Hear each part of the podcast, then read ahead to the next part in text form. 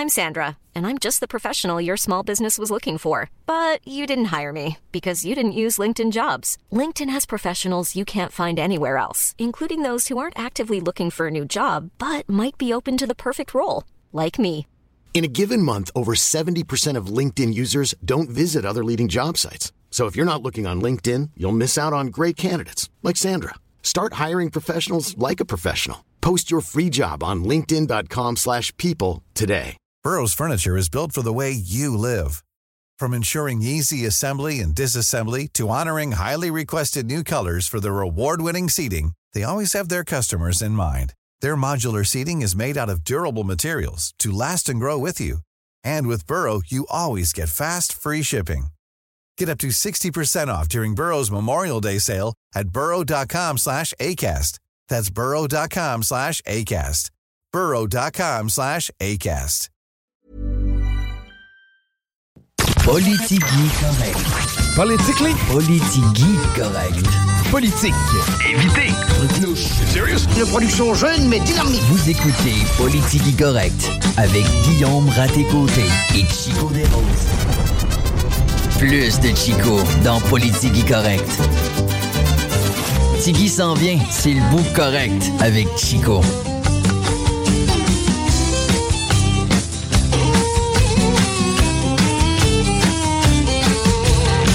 Bon milieu de semaine.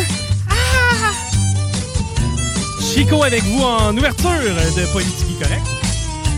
Évidemment, Guillaume Raté-Côté. Mais en fait, Guillaume Raté-Côté est présentement en train de travailler sur la prochaine heure de show.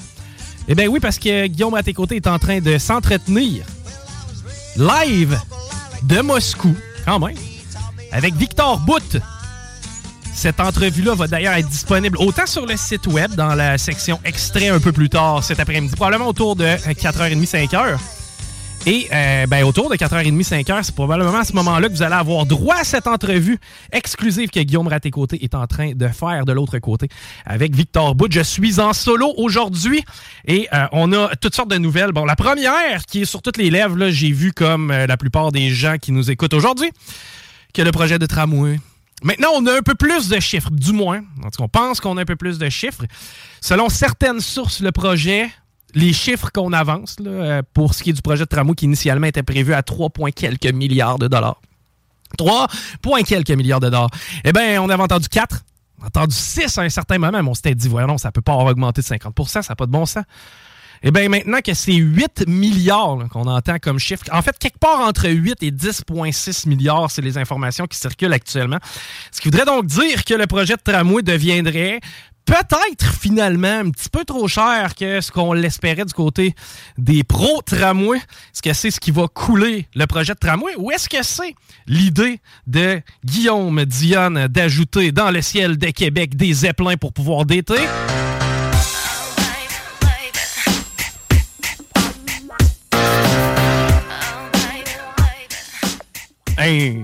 Système structurant de dating, ça passe par le ciel de Québec et de Lévis. Babe, es-tu pour ou contre un zeppelin? Parce qu'un zeppelin, moi, vois-tu, tantôt j'ai fait quelques recherches parce que ça devient de plus en plus concret comme offre de projet, celui de Guillaume Dionne. Parce que lui, c'est vraiment quelqu'un qui innove dans ses projets. Il avait le pont flottant. Finalement, c'est en train de se transformer en London Bridge, mais de billets.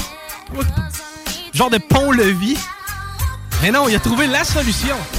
Un zeppelin dans lequel on se daterait. Puis si jamais tu te fais éj- éjecter de ta date, tu te fais éjecter du zeppelin, man. Hey babe, sais-tu ce que je nous ai trouvé pour asseoir?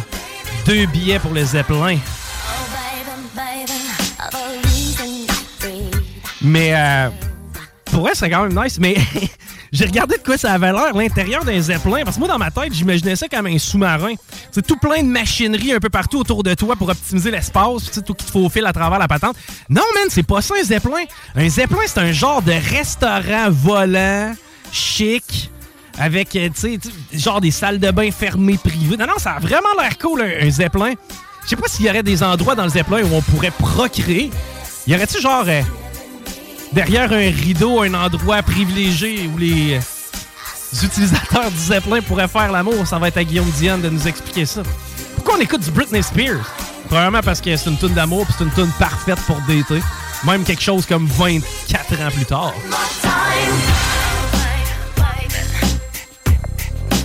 Non, on a appris sur les réseaux sociaux que la pauvre Britney Spears aurait reçu de la coercition par rapport à un avortement à l'époque où elle était avec Justin Timberlake.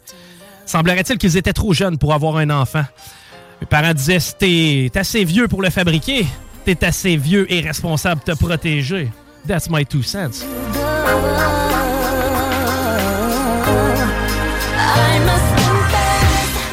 sérieux, la, saga Britney Spears, c'est, un peu pas drôle.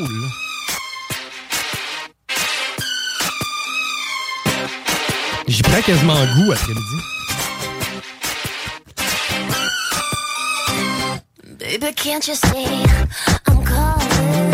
Mais non, blague à part, euh, dans le dossier du euh, tramway, ouais, c'est probablement mort et enterré et le projet qui a le plus de chances de voir le jour maintenant, ce n'est plus le troisième lien, ce n'est plus le tramway, encore moins le pont-levis, le London Bridge qu'on aurait ici, c'est le projet de Zeppelin chum Guillaume Dionne. Je veux vous parler de TikTok rapidement parce que euh, notre ami Guillaume Côté, ici, notre ami handicapé, c'est parti à TikTok il pas si longtemps que ça.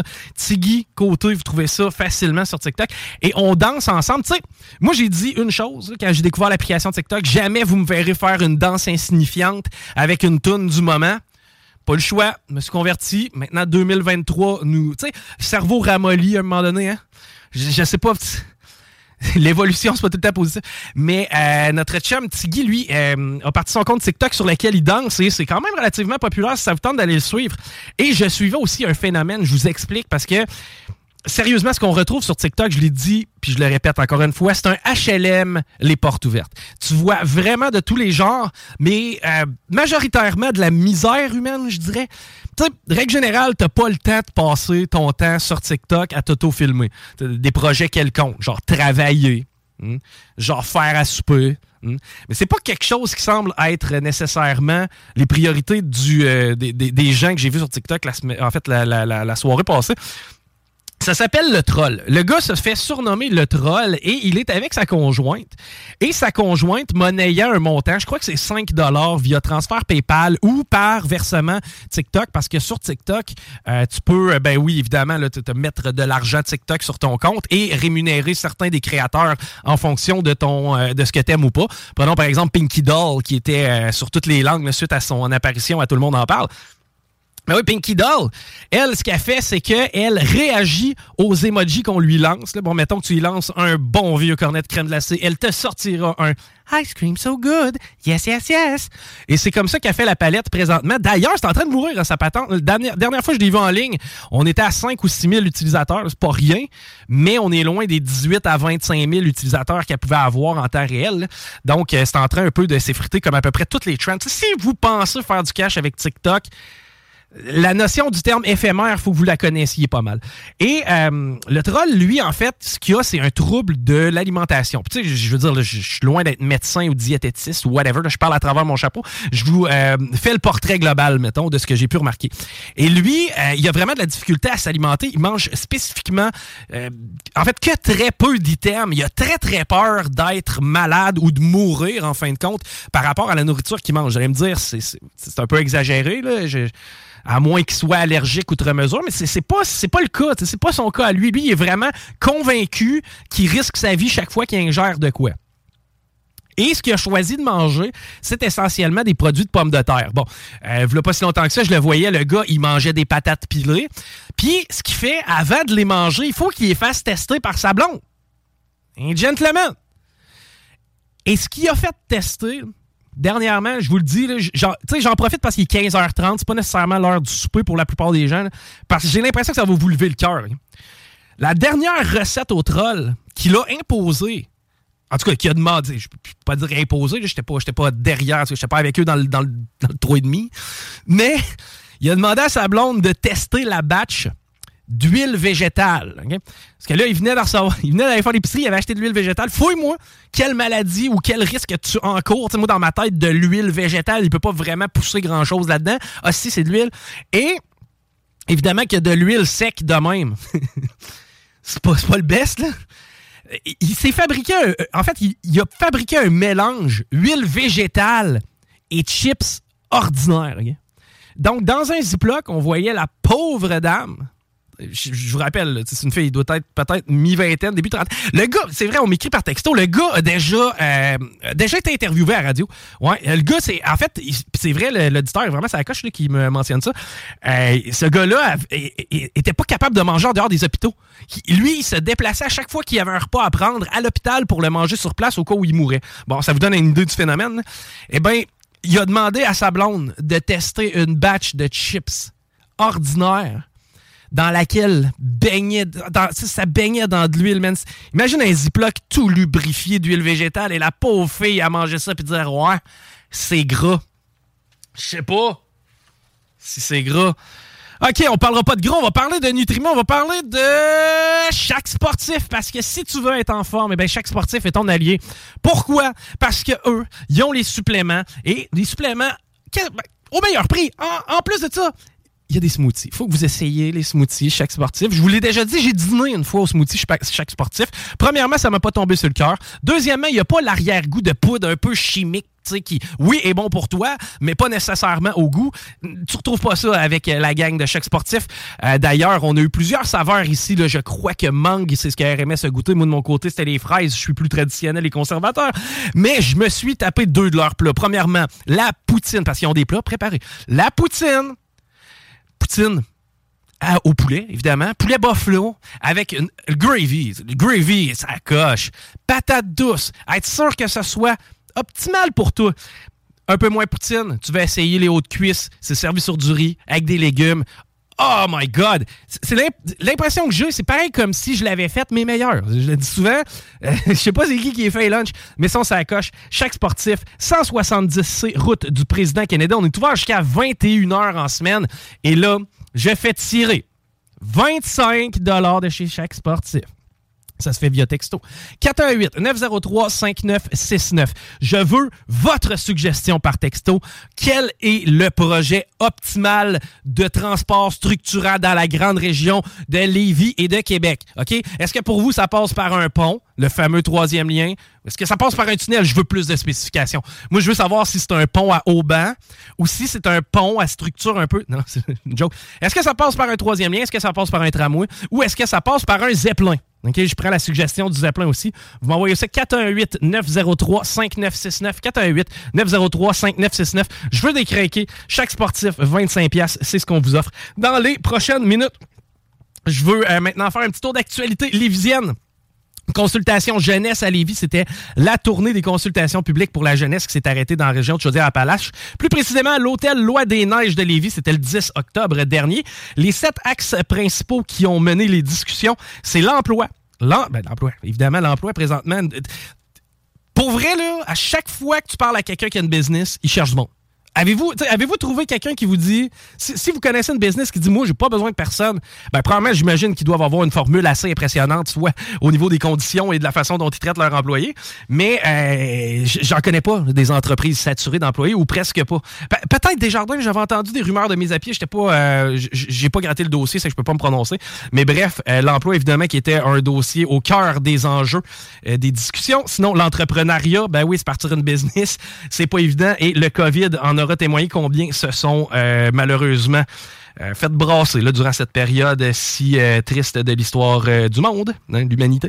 L'environnement, évidemment, la culture, l'éducation, la santé et la citoyenneté. Moi, je me demandais, si tu es un citoyen de Chaudière-Appalaches et que tu regardes la game politique, comment tu peux ne pas être cynique? notamment dans les six derniers mois, où justement on nous parle d'acceptabilité sociale, d'environnement, finalement le gouvernement qui recule sur le projet de troisième lien. On ressort ça une fois qu'on a perdu Jean Talon, des, on ressort ça des brumes. Finalement, on n'est plus trop sûr. Geneviève, par rapport au tramway, elle, elle, va nous dire qu'elle est pour à 100%, mais vous allez l'apprendre dans les, prochains, euh, dans les prochaines semaines. J'ai bien l'impression que ça va être un prétexte pour pouvoir revirer de bord les chiffres qu'on va apprendre. Euh, tellement de tergiversation, tellement d'agendas cachés électoraux. À quel âge on apprend à être confortable avec le mensonge? C'est un peu ça ma question. sais, est-ce qu'on ruine les futurs politiciens en leur donnant cette image de politique, notamment dans le secteur de Chaudière-Appalaches? je sais pas, je sais pas, mais je serais curieux de jaser avec ces jeunes-là. Mais en tout cas, l'important, c'est de savoir qu'il y a de la relève. Pompière la porte! Pompière la porte, c'est encore bon pour euh, coupe d'année. Pompière la porte, c'est encore bon pour euh, encore un autre 50 ans. J'ai l'impression que ça sonne comme ça, le titre de l'article du Journal de Québec d'aujourd'hui. Pompière la porte, bon pour encore au moins 50 ans. il semble que je vois le gars à côté qui regarde la structure. Un peu comme mon, mettons, mon père qui est pas mécanicien, mais qui fait l'évaluation d'un char. C'est encore bon pour une coupe d'années. c'est encore bon pour 50 ans. Je comprends que lui est ingénieur, moi non. Mais reste que, on dirait que la méthode, je la trosse pas tellement. Quand c'est les journalistes qui mettent au fait les ingénieurs comme quoi le pont est, en, est amoché, est en piteux état, je suis pas tout à fait confortable, moi, avec l'opinion des euh, de ceux qui y travaillent, malgré les pertes de résistance constatées sur des câbles et des travaux parfois réalisés en urgence. Rappelez-vous, s'il y a des travaux urgents à faire, c'est que la chaîne n'est pas parfaite.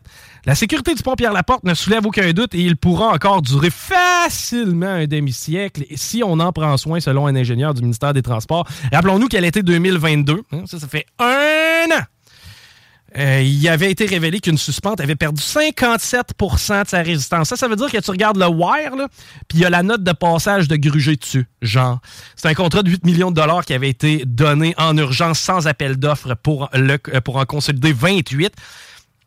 Tu sais, je m'attends pas à ce que le pont tombe. Je m'attends pas à ce qu'un jour on récupère des chars dans le fleuve. Je m'attends pas à ce que euh, on détourne le trafic maritime pendant des mois, le temps qu'on nettoie le fleuve. Le pont tombera pas. Par contre, donc il y a un accident. Tu sais, je le répète constamment. Là, vous allez me dire un accident, ça ne dure jamais bien, plus que 2-3 heures. Ça se tape dans le cul, on tasse les chars, c'est réglé. Pas tant. Trafic lourd, ne peut pas passer sur le pont de Québec. On le sait déjà traversera pas par le traversier non plus. Hein. D'ailleurs, je suis même pas sûr qu'il peut descendre la côte de la fabrique ou peu importe, ça rentre en bas, proche du fleuve. Prendra peut-être l'ascenseur. Hein. Ou un cul. On va laisser faire les projets farfelus après-midi. Mais, chose certaine, si c'est du transport de matière dangereuse, je sais pas, moi, par exemple, des batteries, euh, de l'huile, de l'essence, peu importe, du propane, et qu'il arrive une bad luck, ça se peut que la structure soit affectée du pont. Ça se, peut, très bien, en fait, que la structure, à ce moment-là, soit affectée. Et là, quel est notre plan de rechange? Doubler le nombre de traversiers? Pas sûr. Surtout pas pour le transfert lourd. Trois-Rivières? Really? Une heure et demie pour y aller, une heure et demie pour revenir? Oh. Vraiment, là. Ça commence à plus trop avoir de bon sens, cette histoire-là. Les deux ponts à Québec ne seront pas éternels. C'est ce que Geneviève nous apprenait, elle. tu sais, tantôt, je te parlais, mon père qui check le char, qui est pas mécano, qui donne un coup de pied sur le tailleur, puis qui fait T'as encore bon pour une coupe d'années. Tu quelle phrase qui veut pas grand veut pas dire grand chose. Les deux ponts de Québec ne seront pas éternels. Yeah, right. 2191. Je douterais. Je doute. Je doute 2191 va se téléporter, mais il n'y aura plus de pont. Euh, c'est ce que euh, la ministre Guilbeault nous disait. Et euh, QS, eux, en ont profité pour taper sur Frankie Boy en disant que lui est en train de préparer sa grosse annonce de. Il était la tête dans ses bitubes, dans ses tunnels. Puis c'est à cause de ça qu'on a négligé nos infrastructures actuelles, c'est-à-dire les deux ponts déjà existants. Hmm, pas tard. Est-ce qu'on est capable de marcher et manger de la gomme en même temps? Je me le demande encore. on s'arrête courte pause. Au retour, j'ai encore peut-être des cadeaux pour vous. Sinon, vous parlez centre Vidéotron. Je vais faire un tour là, puis ah, j'ai hâte de vous donner mes deux scènes sur le centre Vidéotron. On s'arrête, c'est politique correct. CJMD. 9fm.ca, section bingo. L'alternative radio. Vous écoutez Politique correct. Ma belle gang de vous autres, merci pour vos suggestions de façon de traverser. On en a des bonnes, pire. On nous rappelle que le pont Champlain a été bâti en 63. Fallu rechecker ça en 2019. Si je sais compter, ça fait pas mal 56 ans, ça. Celui actuel, il est rendu à 50. Hi! Un petit 6 ans, ça laisse pas bien même se revirer de bord. Tyrolienne, ouais, tyrolienne, j'aimerais ça, moi, le pire. C'est ça la patente, c'est que pour vrai, tu fais une tyrolienne qui traverse le fleuve, là. T'as pas le choix de la propulser à un certain moment. Tu peux pas juste utiliser la gravité. Mais moi, si tu me fais un forfait tyrolienne, je suis prêt à te donner un 10, peut-être même un 20. Puis euh, je me verrais bien, moi, me péter une petite, euh, petite gorgée de. Ben, en fait, une Pabst Blue Ribbon au complet. C'est ça que je descendrais durant ma tyrolienne. Téléphérique à véhicule. Ouais, ouais pareil comme euh, d'un. Tu sais, c'est magnétique, là. T'es voué souvent avec des gros aimants. Ils viennent, ils viennent coller ça sur le toit du char pour pouvoir le déplacer. Même principe. Tu viens te stationner à un endroit, il y a un aimant qui passe, mon homme. Puis la corde à linge traverse le fleuve. Faudrait pas que ça manque de courant.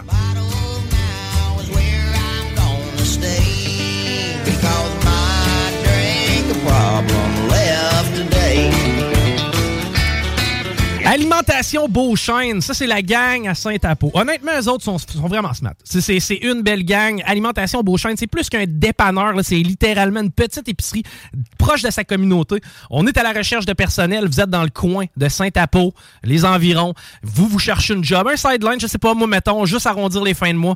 Eh bien, sachez que du côté d'Alimentation Beauchesne, premièrement, il y a une équipe de feu. Et deuxièmement, eh bien, euh, c'est ça, sérieusement, si tu cherches une job, c'est l'endroit où tu as envie d'aller porter ton CV. Je le répète, alimentation.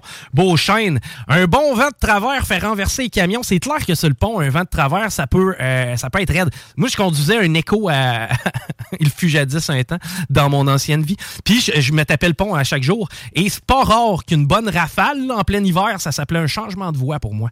Donc, euh, mais j'avoue que l'aérodynamisme, c'était pas top sur les échos. Est-ce que Charlotte? Pour vrai, là, j'avais pas choisi tant que ça. Hein. C'était plus une affaire de budget puis de facilité et de deuxième char familial. Je veux vous parler de distillerie Stadaconé. La distillerie Stadaconé, c'est dans Limoilou. Et on est fiers de présenter une offre de cadeaux corpo. Yes! Les business, là, tenez-vous-les pour dit, stratégie pour offrir des cadeaux, soit à vos employés, soit à vos partenaires. Eh bien, ça passe par Stadaconé. Les trois jeans classiques sont disponibles en format de 750 ml. T'as le bleu, le rouge, le noir. Je t'explique c'est quoi la saveur. Le gin, saveur boréale. Touche de thé, du labrador, de thé des bois rappelant, le sous-bois. À date, c'est lui que je veux.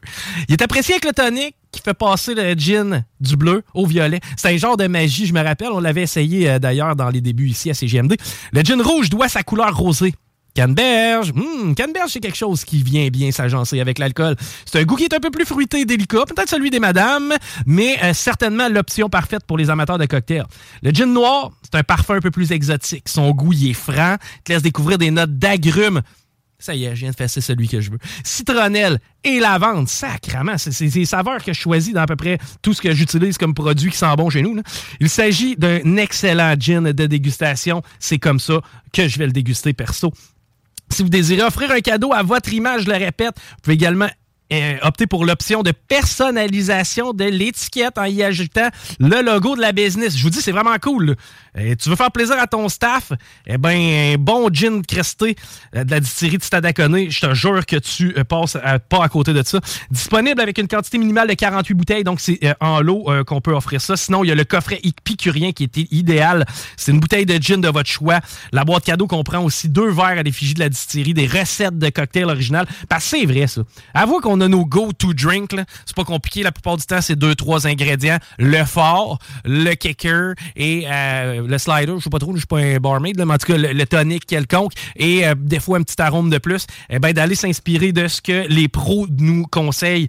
C'est tout qu'un gain. Stadaconé.com. Pensez local pour vos cadeaux de fin d'année et choisissez la qualité. C'est Stadaconé. Je veux vous parler du centre Vidéotron. Et là, je m'apprête à avoir un unpopular opinion. J'entends déjà Laurent, l'autre bord, qui est en sacrement après moi. Je suis allé voir les remparts de Québec euh, ce week-end. D'ailleurs, d'ailleurs, quelle remontée! Puis tu sais, ah, on va le dire, sérieusement, l'arbitrage, ça n'avait aucun rapport. Puis même le coach des remparts l'a dit après la game. Puis c'est même pas en étant chauvin, en ayant un parti pris. Tu sais, cette année, on est en mode année suivante Coupe Memorial. On s'attend pas d'en gagner tellement. Quoi qu'on dise, on a quand même un pas pire club. Mais tu sais, je sais pas pourquoi, lorsque les remparts jouent à domicile, il doit avoir un règlement, c'est automatiquement, vous devez être 4 à la glace, pas plus. Ils ont passé la moitié, c'est pas le trois quarts de la première période en désavantage numérique sur des calls, mais des calls horribles. Vous donnez une idée, là. À 5 contre 4, on est à désavantage numérique. Il y a un de nos joueurs réussi à intercepter la rondelle, pas en échapper. La classique, La foule est debout, tout le monde crie, on capote. Bon, disons qu'il y a de l'obstruction avec le joueur plus prendre son lancer au filet. Finalement, réussit pas à lancer et euh, tombe et se ramasse dans le coin de la patinoire. Triste histoire. Évidemment que tout le monde se lève. On chahute. On s'attendait à une pénalité eh bien, c'est les remparts qui ont été chassés. Genre d'exemple. Mais ceci dit, je m'éloigne un peu du propos. Euh, euh, les ont gagné ça 4 à 3 en tir de barrage. Belle remontée, je, le, répète. Sans Vidéotron, man. Est-ce qu'on avait vraiment besoin de ça? Ouais, faut voir grand dans la puis tu sais, on était rendu là. Tu sais, on n'a pas eu de promesse qu'il allait avoir une équipe de hockey. En tout cas, moi, j'étais sûr qu'on avait eu une promesse qu'il allait avoir une équipe de hockey. Dans un span de, je ne sais pas, 5, 10 ans.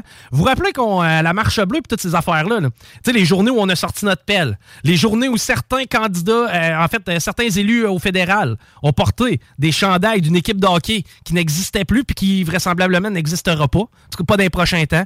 On parle de Houston, l'expansion. On parle peut-être de déménager d'autres clubs. Man, on est loin d'avoir un club ici à Québec, OK? L'amphithéâtre a été bâti, quoi, 2015 à peu près? Bref, ça fait pas loin de 10 ans qu'il n'y a pas d'équipe de hockey professionnelle dans cette aréna-là. Ce qui veut dire que, puis une aréna, au standard de la Ligue nationale de hockey, normalement, ça a une durée de vie d'environ 40 ans. Au bout de 40 ans, il faut déjà, tu sais, on, a sorti, c'est quoi, le Centre Bell, là, fin 90, là, quand on a fait le déménagement du forum. Bon, tu sais, il va avoir 30 ans bientôt. Il reste peut-être un 10, un 15 ans peut-être à cet amphithéâtre-là, pour, pour qu'il soit, je parle, au standard de la Ligue nationale de hockey. Il est beau, là. Don't get me wrong. Moi, je me sens toujours. Euh, je suis impressionné chaque fois que je vais dans l'immense hall d'entrée du centre Vidéotron. Tu sais, j'ai pas encore réussi à me l'approprier. Comprends-tu? Je me sens pas encore confortable dans ce bâtisse-là. J'ai l'impression qu'il faut que j'enlève mes souliers avant de rentrer. Tu sais, c'est comme un peu trop chic. Puis, je me sens pas à l'aise, moi, de monter de bout sur mon banc pour envoyer chien arbitre quand, euh, au stand à, repas, on m'offre des sushis. Tu comprends-tu? On dirait que, genre... Et bon, tu sais, il y a quasiment 10 ans. Il va avoir 10 ans de fête, pas d'équipe. Je veux dire, à moins d'un immense retournement de situation que j'espère plus, puis personne espère de toute façon parce qu'on a été désillusionné parce qu'on s'est fait promettre. Mais pensez à ça, là. Il va avoir le corps de sa durée vie de fête sans avoir eu d'équipe de hockey. Maintenant, en parallèle, vous allez me dire, oui, mais ça nous permet d'avoir des gros spectacles. Oui et non. Festival d'été nous permet d'avoir des gros spectacles. OK? est-ce que la place Belle à Laval aurait pu faire à Québec? Sachant, maintenant le sachant, si en 2010, lorsqu'on grattait pour avoir un amphithéâtre, les dirigeants, Pierre Carl, Régis, s'étaient assis avec nous, puis nous avaient dit écoutez, on n'a absolument aucune promesse. Euh, la Ligue nationale nous demande de construire une équipe sans promettre quoi, de, construire un amphithéâtre sans promettre quoi que ce soit, au coût de 400 millions, 310 euh, si ma mémoire est bonne. Est-ce qu'on l'aurait accepté sachant qu'il n'y a aucune assurance d'équipe à court moyen terme? Moi, je pense que non. Moi, je pense qu'on aurait pu regarder du côté de Laval, qu'est-ce qui s'est fait. Ça a coûté 100 quelques millions, donc on est à peu près au quart du prix. On a quoi, 10-12 000 places? On accueille des shows d'envergure dans ce bâtisse-là.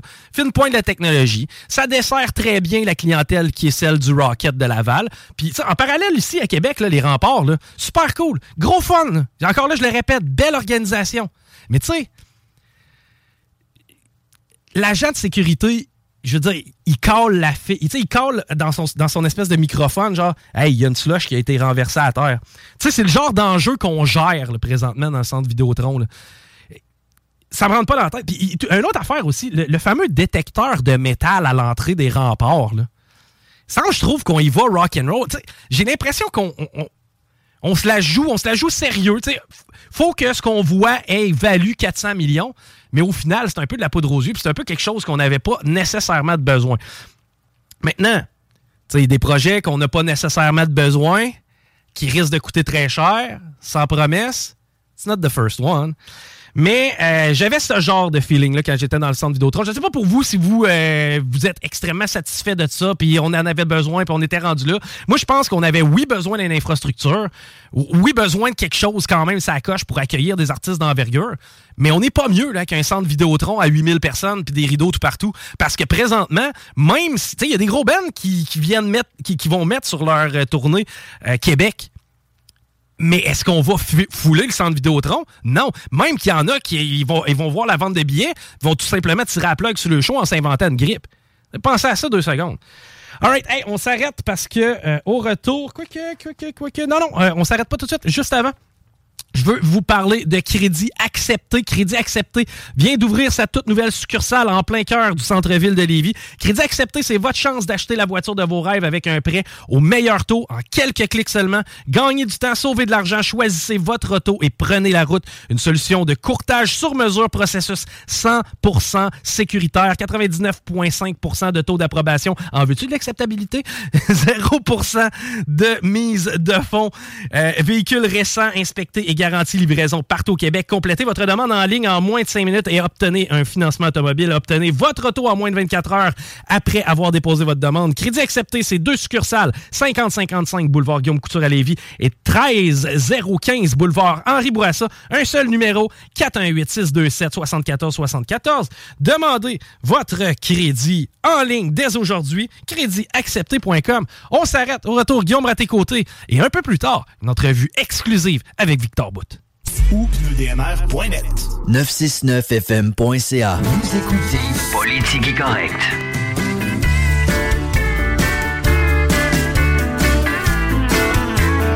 Yeah!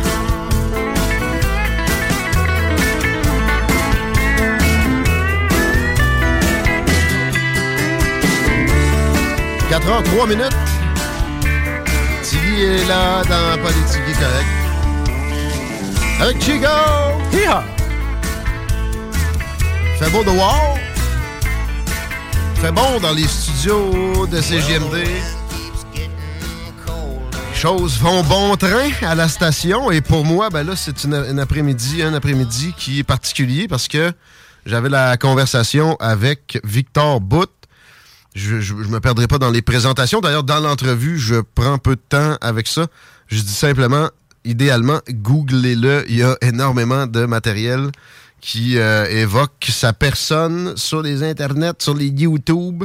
Il y a des livres qui le mentionnent. Moi, j'ai attrapé récemment dans un livre de Robert Baer, qui est un ancien de la CIA, que peut-être on aura d'ailleurs. On est dans une démarche en ce sens-là. ni plus ni moins. Parle français? Live de, la- live de Moscou, là, on va avoir un gars de la CIA. Live de Langley, Virginia. Mais il n'est plus dans, dans la CIA, ça fait longtemps. Mais son livre que, que je suis en train de finir, qui s'appelle Or noir et Maison blanche. Il, il- il y a un moment où il évoque un rendez-vous avec un, un marchand de la mort. Parce que Victor Bout est présenté comme le marchand de la mort. Mais tu sais, des gens qui livrent des armes, je sais pas moi, à des rebelles soudanais ou au Hamas, c'est ça, là. Un marchand de mort. C'est comme ça que Victor Bout est présenté euh, en Occident depuis euh, longtemps.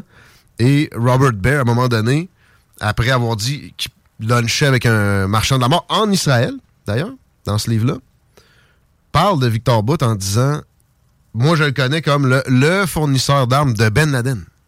Oh! J'y ai demandé moi, s'il avait déjà parlé à Ben Laden. Je, guesserais que non, là. Ben là, euh, il dit que non. Il dit j'y ai jamais parlé. Pour, pour me scooper moi-même. L'entrevue, la première partie va être diffusée tantôt. Là. Soyez patients. Aux alentours de 17h, peut-être un peu avant. Gardez l'oreille tendue. Puis sinon, ben, vous pouvez pas. Ce sera dans la section extrait du 969fm.ca ou de la- l'application qu'on vous demande de télécharger le plus possible. Et ça, y va. D'ailleurs, on voit les euh, statistiques augmenter un peu.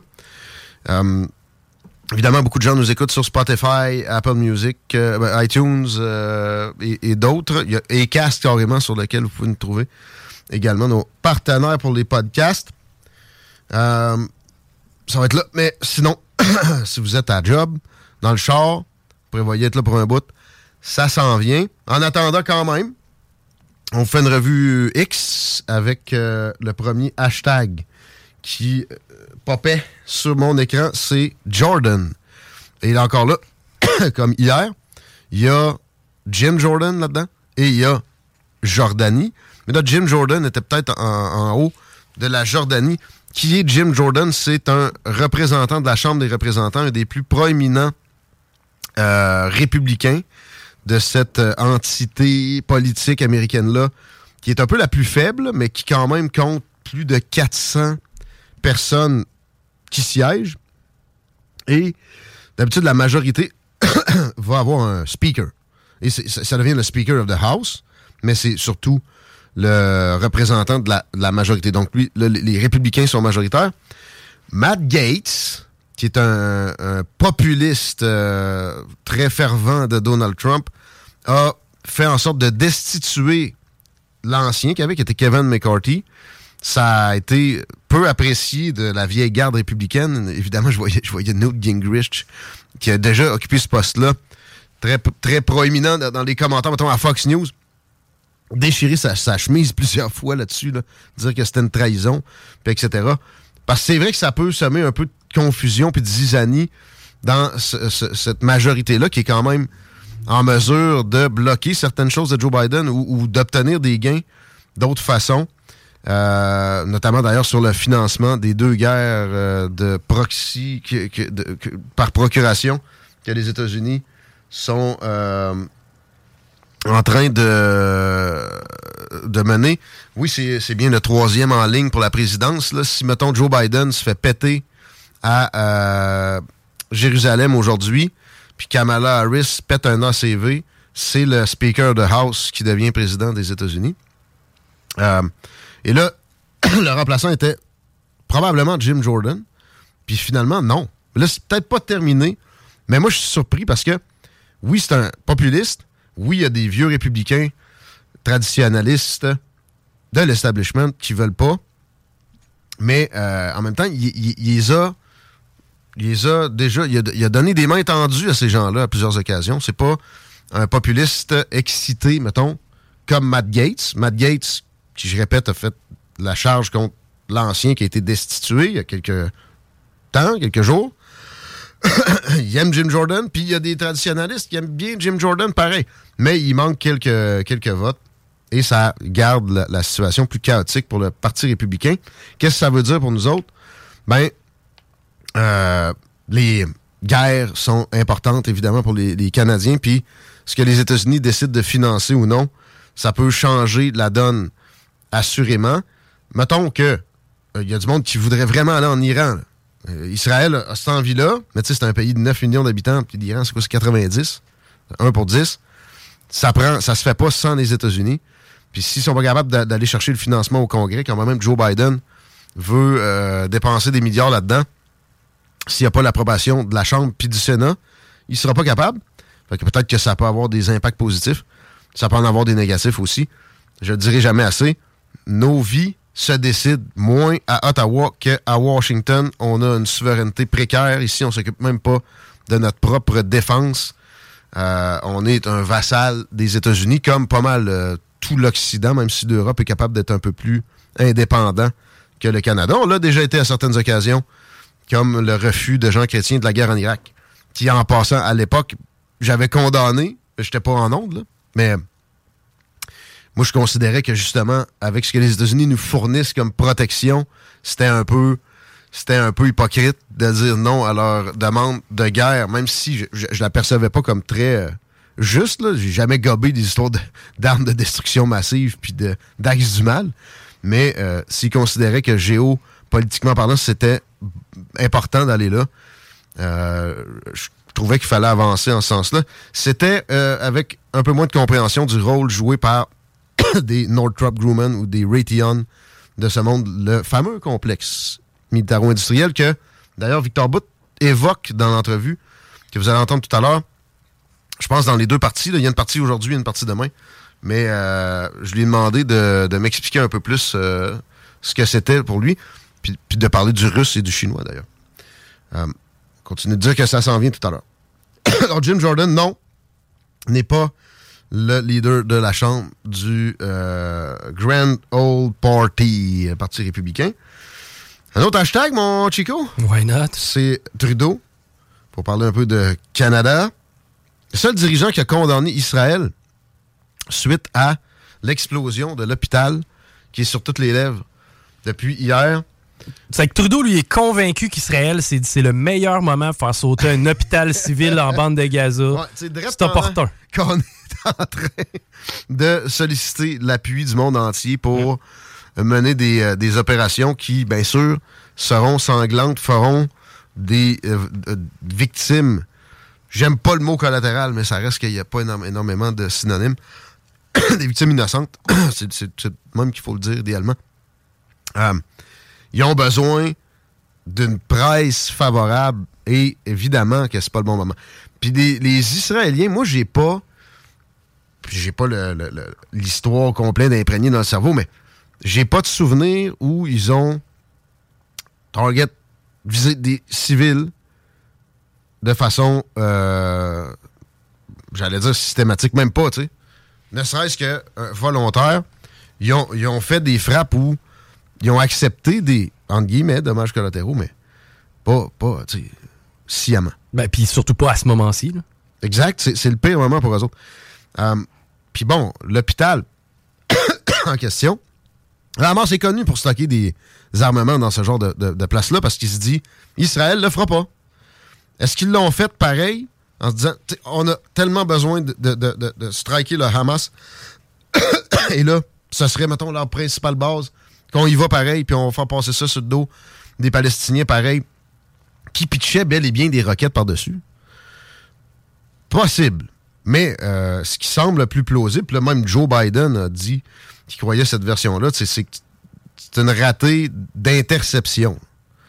OK. Il y avait une roquette, puis ils l'ont- striké, mais ça a descendu, puis bon, je sais pas à quel point il évoque les explosifs présents dans la bâtisse, mais parce qu'une roquette peut pas faire une explosion, je sais pas si t'as vu les images. là. Ouais, ouais, mais c'est c'est un bouclier de défense par définition. là. Ouais. Mais euh, c'est ça, souvent, c'est intercepté de l'autre bord. Il- Ouais. Le Iron Dome, il, se con- il arrête pas à. À la à frontière de. Gaza. ouais. Fait que. euh, c'est particulier de voir Trudeau être le seul dirigeant en ce sens-là de la euh, planète occidentale. Et en même temps, le gars est connu pour son clientélisme euh, ethnique, le multiculturalisme. Ça, ça veut dire que le Canada devient un, un petit ONU, chacun dans son camp, personne ne se mélange. C'est son affaire, donc il y a, il y a tout intérêt à euh, donner des, des munitions, à euh, des possibilités pour les communautés euh, is- islamiques. voyons, Arabes. ouais, mais. Palestiniennes. euh, non, mais la, la religion. Le Hamas? Ah, musulman. Mohamedan. Musulman, merci. J'avais le sac à mots. Ben, on, on- on a compris. Ah ouais. Parce que dans bien des zones, ils contrôlent carrément des euh, sièges, des, circonscriptions. Alors, euh, probablement que c'est un calcul de ce genre-là pour Justin Trudeau, qui parle de paix, comme Québec solidaire.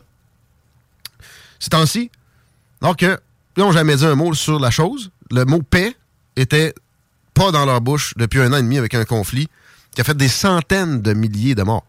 Le conflit en Palestine, Israël, à date, est aucunement du même acabit de, de rythme de décès, mettons, à l'heure.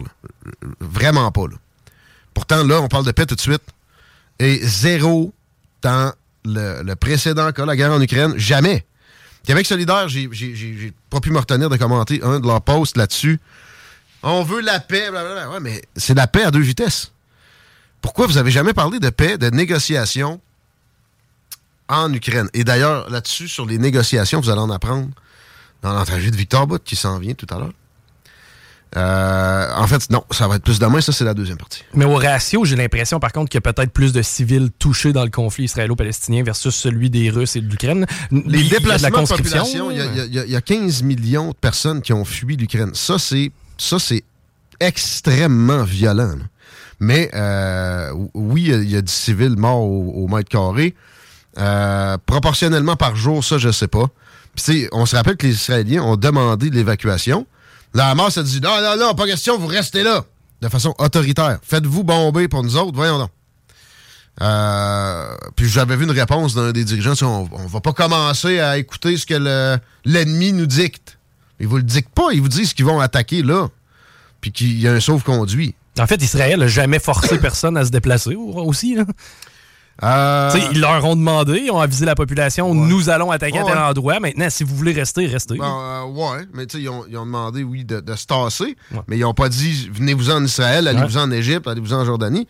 Ils ont dit, essayez de- de- de- d'évacuer l'endroit qui est la, la place euh, vers l'ouest de la bande de Gaza où il- il se retrouve le plus de tunnels. Et les, les otages sont dans des tunnels. Les informations israéliennes, probablement, font état de, euh, euh, du fait qu'ils sont euh, situés aussi, probablement majoritairement, du côté ouest, où l'offensive va commencer. L'offensive terrestre, l'offensive aérienne, évidemment, c'est des, des, milliers de bombes. Il est question de plus de bombes en quelques jours là qu'en un an en Afghanistan par les Américains à l'époque.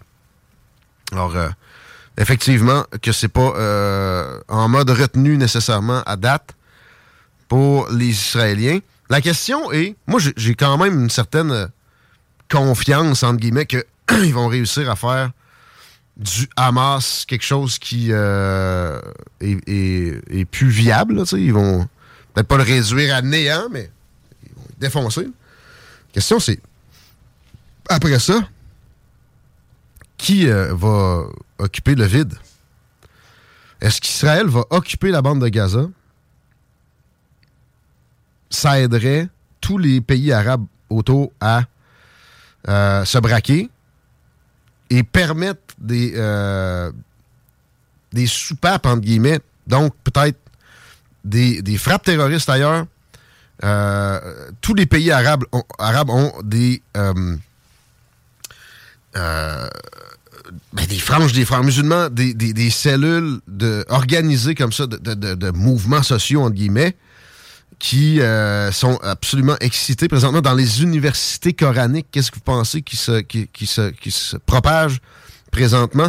Les gouvernements, même si, mettons, les Saoudiens n'aiment pas beaucoup ça, sont peu disposés à lutter contre ça parce que ça pourrait remettre leur propre pouvoir en question s'ils tapent dans la fourmilière.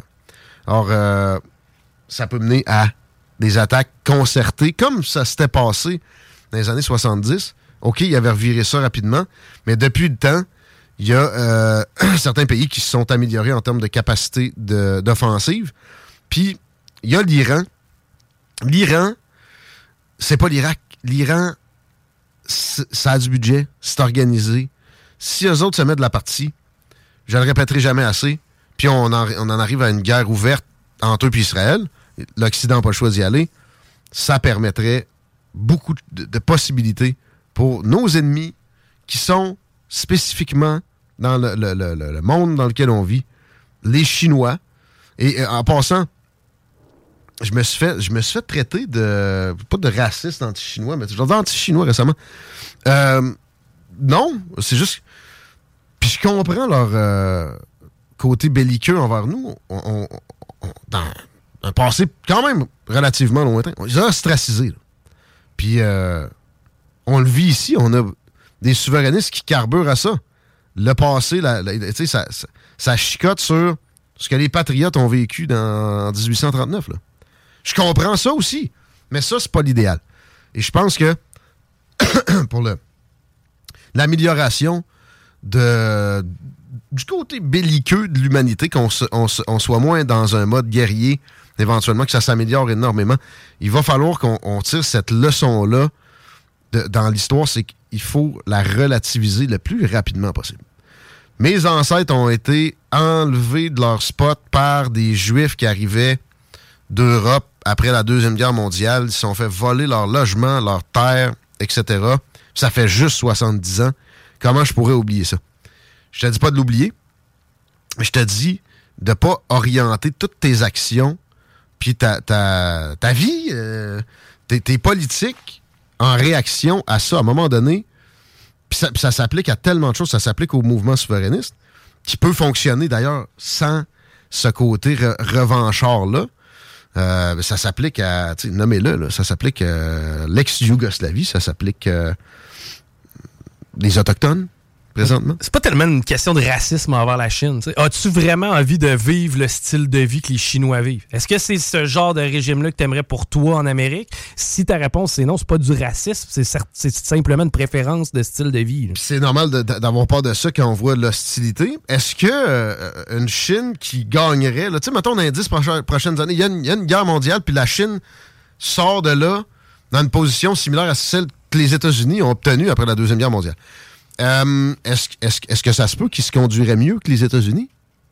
Il euh, y a une chance. C'est pas dans ma tête toutes les chances, là, mais il y a une chance. Euh, c'est pas ça qu'on dit. On, craint le renversement, évidemment, en regardant, c'est ça, le modèle chinois où des choses importantes pour l'humanité sont pas présentes. J'ai nommé la liberté de parole, la liberté de presse, la liberté de déplacement.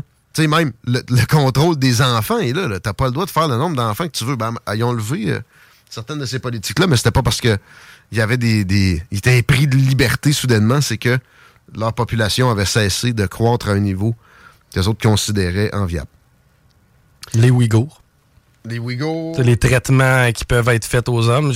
Il y a plein de, d'enjeux, en fin de compte, auxquels je voudrais pas être confronté. On, parle de notre establishment ici, sur nos réseaux sociaux, de façon terrible, bien souvent. Puis, tu sais, je comprends ça aussi. Mais, euh, le, les, les euh, organ harvesting, tu sais, mettons, comment je dirais ça, les, recueillements d'organes euh, sur des prisonniers, ça se passe pas, là. Non, non, non. Mais là-bas, c'est pas des blagues. Encore là, tout nous est seulement rapporté, j'ai pas vérifié, non, de mes yeux, mais il y a des témoignages assez, euh, assez probants de Ouïghours, justement, en ce sens-là. Euh, hashtag Pierre Poilièvre, mais je l'invente le hashtag un peu. Tu sais, c'est ensuite avec Trudeau, mais c'est y, a une vidéo qui est assez trendy, tant sur TikTok que sur euh, Twitter présentement. Parlez-moi pas de Facebook. Là. Facebook, faut que ça finisse. Ça, ça, ça diminue aussi. C'est comme Messenger, euh, pas Messenger, MSN. Tu te rappelles dans le temps MSN, il y a des retardateurs, tranquillement on migre. Là. Je vois encore des adresses courriel msn.ca. Euh, plus rare, hein? Mais ouais. Euh, Ouais, Pierre Poilievre qui mange une petite pomme en entrevue avec un. Tu sais, ça fait, ça fait quand même un bout de que ça roule, mais j'avais pas traité la chose encore. Avec un journaliste de, je sais pas, CTV ou Radio-Canada. En tout cas, de toutes les, les posts que je vois pro Pierre Poilievre, ça dit a liberal journalist. C'est vrai que le gars, il est clairement dans le, registre des, euh, des, de la bien-pensance progressiste influencé par le progressiste, progressisme extrémiste. Et euh, là, vous êtes, euh, vous êtes populiste, Monsieur Poilièvre. Puis là, en, deux bouchées, l'interrompt. Ah ouais? comment ça? C'est, qui dit ça? Pourquoi? Ben parce que vous parlez, vous, vous, vous interpellez beaucoup les émotions de vos euh, voteurs potentiels. Là, il a, bien répondu à ça. Il, a fait balbutier le journaliste pendant un petit bout après. Mais moi, je voudrais ajouter à sa réponse qui ne le fait pas? Trouve-moi un chef de parti qui fait pas appel aux émotions, puis pas toujours les plus reluisantes de tout un chacun. J'en ai pas non plus qui me vient en tête. Ben, ça prendrait un parti très drabe. Hey man, jamais nous ne misons sur vos émotions pour obtenir votre vote. Voyons donc. Peut-être un parti très religieux, là. Genre, lui, il va, il va, y aller en fonction du livre. Peut-être. Peut-être qu'il y a ça en Israël, mais, mais, mais, non.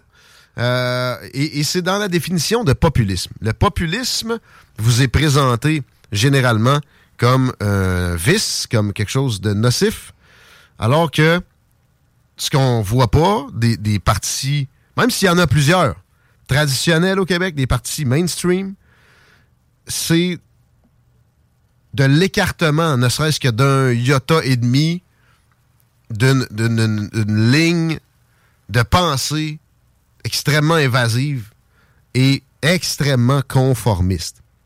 Ça en est extrême. Le populisme 2.0 veut s'éloigner de ça. C'est tout je voyais une définition d'un prof que j'ai eu à l'Université Laval, d'ailleurs, il m'avait recommandé pour la maîtrise, Éric Montigny, de populisme dans un journal euh, près de chez vous, il y a quelques temps, disant euh, ça va parler de l'élite aussi. Ça, va euh, viser les émotions, pas toujours reluisantes des électeurs, et ça va viser l'élite. Une des raisons pourquoi j'aime pas le mot élite, mais l'autre raison, c'est que c'est pas l'élite. L'élite, ça veut dire qu'ils sont bons. L'establishment, viser l'establishment, ça devrait automatiquement vous disqualifier?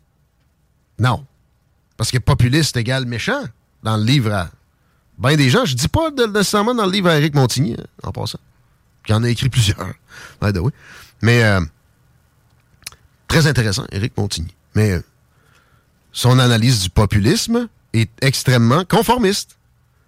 et euh, empêche que des changements drastiques qui sont nécessaires soient envisagés de façon optimale. C'est ça. Pierre Poilievre, peut-être un populiste, à ce titre-là, pas assez à mon goût, parce qu'il est, trop dans, dans, des similitudes avec le NPD, avec le Parti vert, puis avec le Bloc, puis avec le Parti libéral, notamment sur la guerre en Ukraine, sur l'immigration, sur les affaires de transmission de valeurs, entre guillemets, LGBTQIS aux enfants.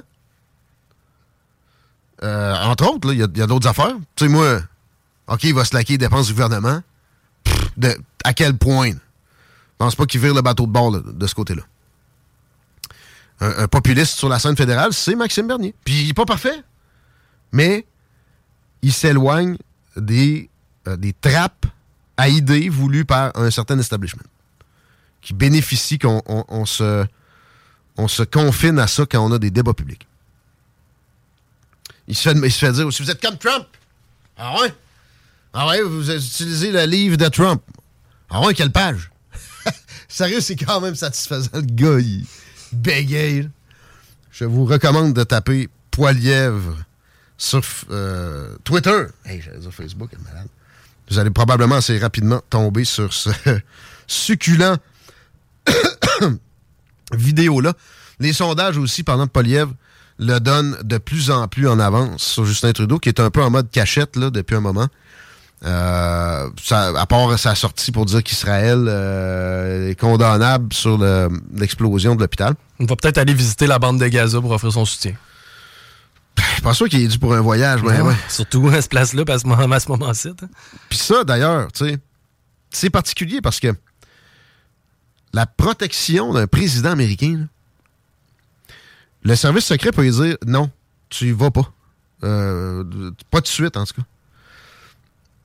Là, à côté, il y, a tellement d'hostilité en ce moment. Il y a des ambassades qui sont menacées de tomber, comme Benghazi en Libye à l'époque. 2013? Total fail? Ou, je sais pas, moi, l'ambassade d'Iran en 79 ou euh, l'ambassade, euh, c'était au Vietnam, les années 70 aussi. lui, il se pointe là. Y a-t-il un deal? Je sais pas. Ou bien il est vraiment téméraire. Puis il a, il a, a, squeezé un tits d'un gars du Secret Service. En même temps, est-ce que le service, est-ce que les États-Unis d'Amérique, on parle du retrait de la course à la présidence de Joe Biden depuis des semaines.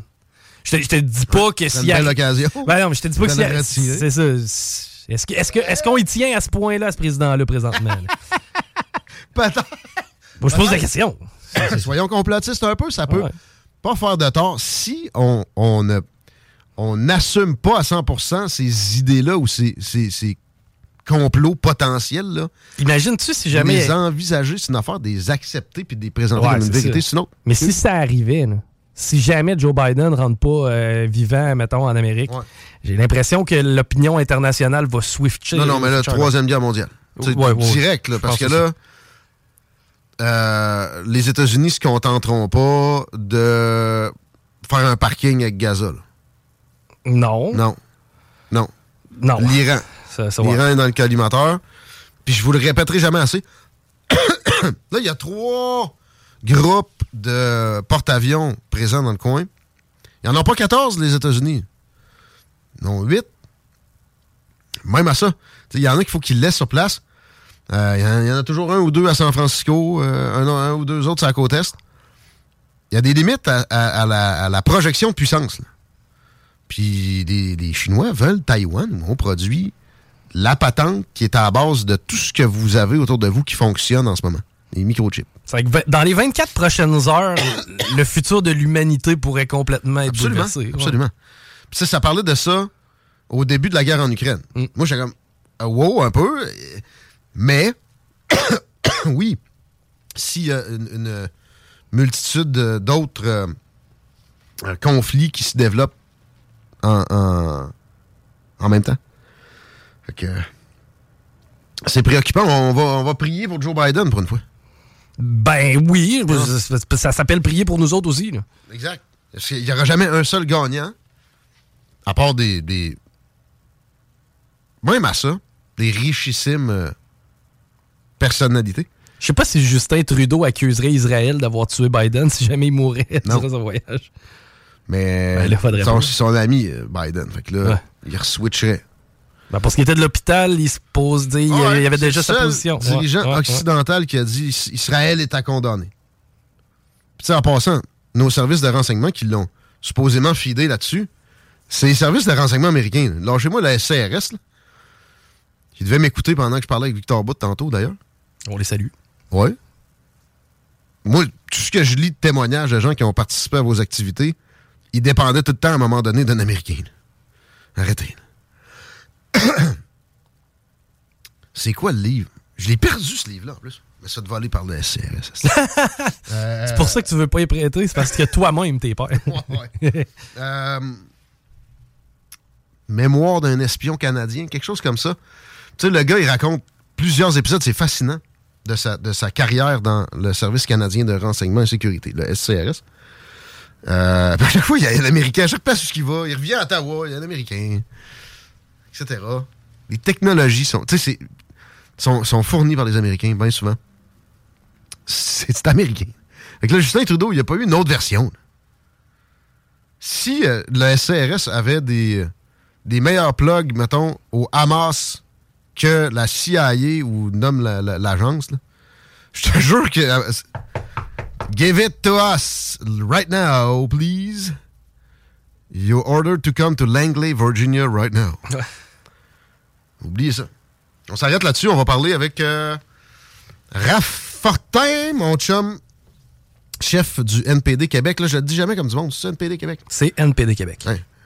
Faut pas que je dise NPDQ. Non. Ça, fallait. OK. Je l'ai dit pareil. On s'arrête. 96. Écoute ça.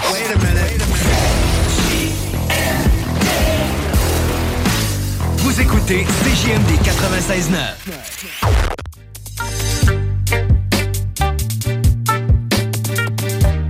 Ben oui, les paupiètes, euh, c'est Politique correct encore pour un moment. N'oubliez pas que l'entrevue, première partie avec Victor Bout s'en vient. Dans les prochains instants, une circulation euh, s'impose. Eh bien oui. 20 Ouest, présentement, on est au ralenti à partir de route du président Kennedy. Ça dérouge pas jusqu'à Taniata. Un petit peu moins pire qu'hier, par contre. Sinon, l'accès au pont La Porte, ouais, ça, c'est plus compliqué qu'hier. Euh, évidemment, la fameuse fourchette qui donne accès au pont Duplessis-Henri IV, c'est rouge foncé. Henri IV, direction nord. Vraiment, il y a une section de travaux là, dans le secteur de l'ancienne Lorette. C'est au rouge vif. Deux accidents coup sur coup charret. On est quasiment au centre-ville de Québec, donc le centre-ville est, congestion- est congestionné. Probablement, ouais, ce qui explique qu'au nord, on est encore un petit peu ouvert. là. Les amours de cuisine sont lettres. Ta maison, en général, a bien de l'allure, mais l'endroit où euh, tu reçois, l'endroit où tu prépares euh, ta sustentation, tes repas qui sont ton plaisir du soir, ça te tape ses nerfs. C'est maintenant que c'est le temps d'appeler Armoire PMM parce qu'ils ont un concours complètement capoté. Puis t'es, engagé à rien. Tout ce que tu as à faire, c'est armoirepmm.com sur Google et tu demandes une visite pour que quelqu'un te fasse un plan 3D gratuit, sans obligation. Tu vas avancer dans le bon sens. Ça se peut que tu gagnes 75 000 piastres d'armoire de cuisine. Tu sais, ils sont quasiment en or dans ce cas-là. Euh, parce qu'Armoire PMM a des excellents prix en général. Peut-être qu'il va falloir que tu t'agrandisses ta cuisine si tu gagnes. Mais l'important, c'est que tu vas avoir regardé ce que Armoire PMM est capable de faire pour toi. ArmoirePMM.com est ton meilleur ami. Tu vas peut-être pouvoir avoir du bois massif au prix du polymère. Tu vas avoir toutes sortes de, matériaux à ta disposition. Ces gens-là savent trouver des fournisseurs au meilleur prix, mais aussi qui sont capables de fournir. Ça, ça dit fournisseur, mais pas tout le temps. Si vous allez dans d'autres shops d'armoires, on ne dira jamais assez. ArmoirePMM.com quand ta cuisine commence à puer de la bouche et euh, te regarder en louchant. Ce qui peut arriver assez vite si tu avais acheté ça cheap dans le temps, avec Armoire PMM en passant aussi. Ça va être durable. Ça va être fait dans le meilleur processus possible.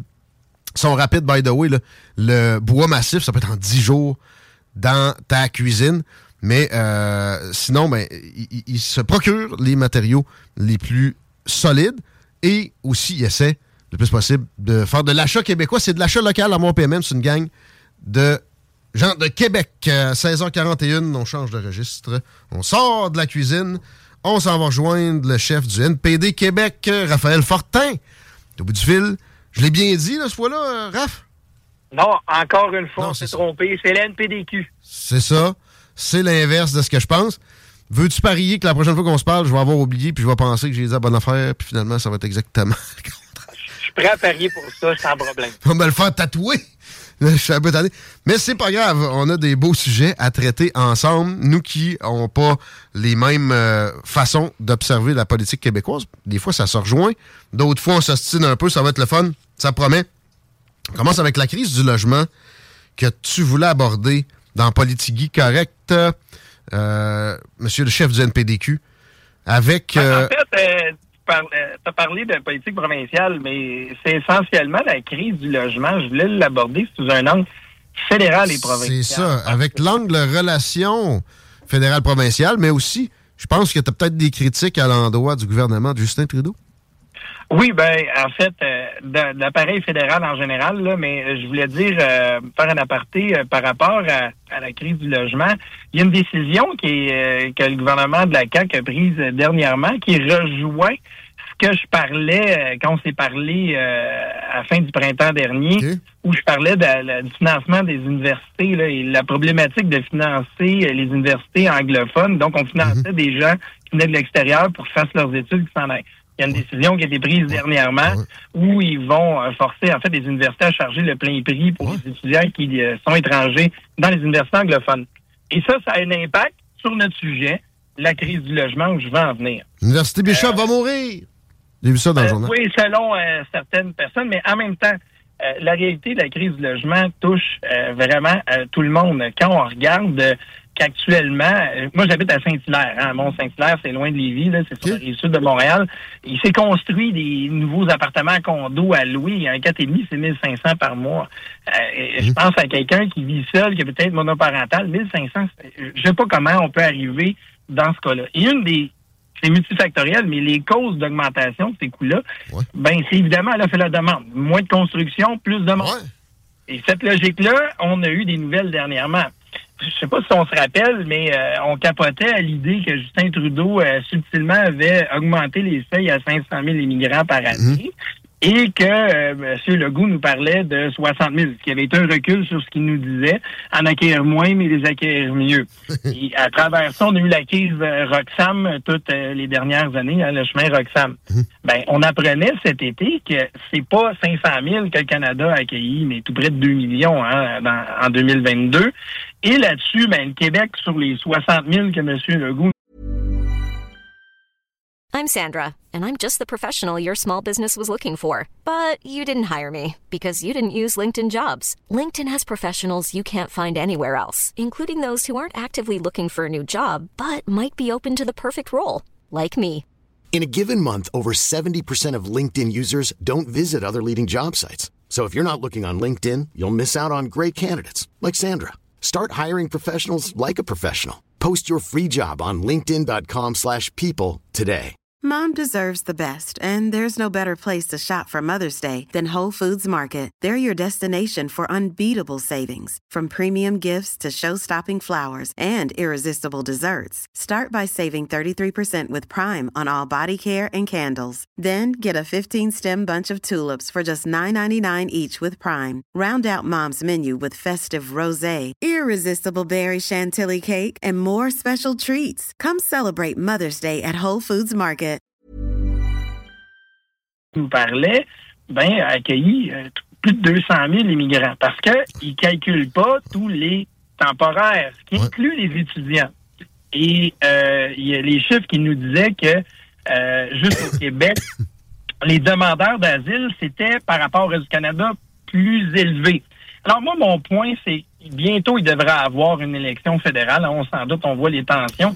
Et on a quelqu'un qui nous fait des pubs sur le gros bon sens, qui ont fait un peu gna là, sans le nommer M. Poliev. Mais on est pas, on est beaucoup mal pris aussi avec euh, Trudeau qui semble avoir aucune direction. Et je pense qu'il y a lieu, les partis provinciaux, de lancer un message fort qu'à un moment donné, la crise du logement va pas se résorber par magie. Parce que eux rouvrent les portes, mais c'est pas eux qui ont à gérer ensuite à, les, à bien les nourrir, à bien les accueillir pour qu'ils soient logés correctement. Parce que la réalité, c'est que ces gens-là, qui arrivent souvent, surtout les demandeurs d'asile, avec peu de moyens, se retrouvent démunis dans la recherche d'appartements. Et ça met une pression à la hausse sur les prix pour tous les appartements et pour ceux qui ont déjà de la misère à en trouver ici. Et je pense que c'est très important de le faire, d'envoyer le message que à un moment donné, euh, la réalité, c'est la scolarisation, par exemple. Euh, moi, je travaille dans le milieu euh, de l'éducation. Juste au Québec, il y a 1000 classes d'accueil. Ça, c'est 1000 classes qu'il a fallu rajouter parce qu'il y, a des problèmes. Il faut les franciser, mais la réalité, c'est qu'il manque d'enseignants dans tout. Et ça ne fait qu'augmenter. J'enseigne en histoire, qui est une, matière qu'on a besoin de compréhension de la langue. Ouais, ok, ouais. Et, et, et, ceux qui sortent d'accueil, les sort plus vite pour faire de la place aux nouveaux arrivants. Ils contrôlent, ils, ils mm. comprennent pas la matière mm. parce qu'ils comprennent pas ce qu'ils lisent. Mm. Et on, c'est un cercle vicieux, là. C'est l'éducation, la santé qui coûte plus cher et, évidemment, le logement. Et moi, je pense que c'est pas rendre service à personne, aux immigrants qui arrivent, de ne pas pouvoir les accueillir de, de façon. Et je pense qu'il va faire une réflexion nationale sur comment on gère l'arrivée de ces gens-là sans que parce que le coût de la vie a augmenté, on s'entend, les constructions continuent de diminuer alors qu'on devrait l'augmenter. Mais les contracteurs ont des problématiques parce que le coût des matériaux a explosé. On le voit à Québec avec le, projet de tramway où on nous parle que les coûts explosent. Mais c'est dans tous les domaines, la construction aussi.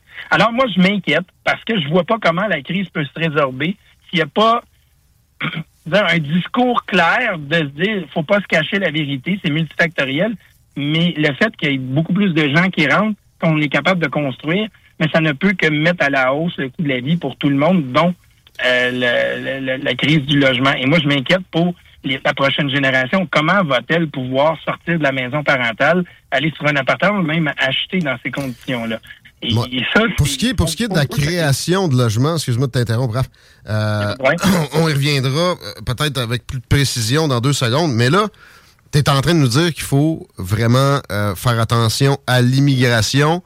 Tu es au courant qu'il y a des gens très à gauche, généralement, qui vont tout de suite arriver avec le colibet que j'ai même pas besoin de nommer et qui vont essayer de te disqualifier comme ça.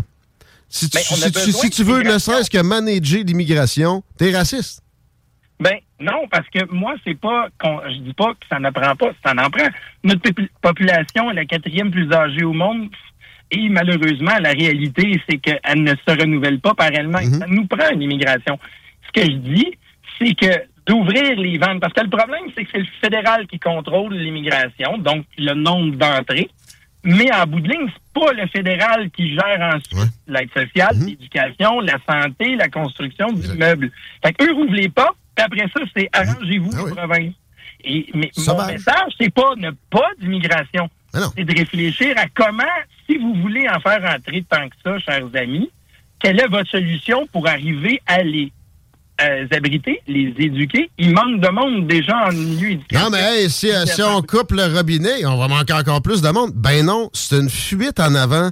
Ces immigrants-là, comme tu l'as très bien euh, illustré, ont besoin de services, ce qui commande d'autres. Ben, ils consomment ces gens-là comme tout le monde. Puis ils ont besoin de soins, ils ont besoin de. Bon, etc. Euh, je connais personne de, quelque parti politique que ce soit sérieux. Il y en a probablement des obscurs où il y a un d'autre seul dans son salon qui a, inscrit de quoi au directeur général des élections, mais qui veulent zéro immigration. Maxime Bernier dit qu'il veut de l'immigration. Euh, je sais pas, moi, Éric Duhem qui dit qu'il veut de l'immigration. Il dit, juste que ça, prend des encadrements de qualité supérieure. Est-ce qu'on peut euh, les chiffres, là, un nombre absolu, je pense que c'est fallacieux. Est-ce qu'on peut établir un pourcentage de, notre population? Parce que ça, ça matcherait mieux. Il y a aussi il y a le tissu social.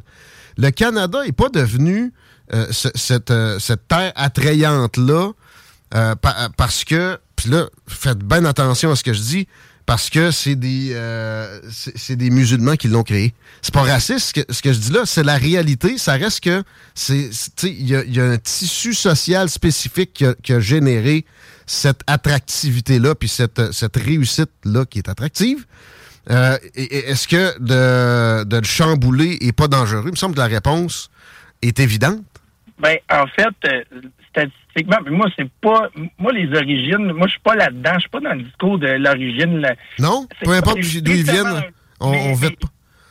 Non, mais je fais juste dire que m- ma- ma- mon discours par rapport à la crise du logement et le nombre d'immigrants n'est pas par rapport aux origines.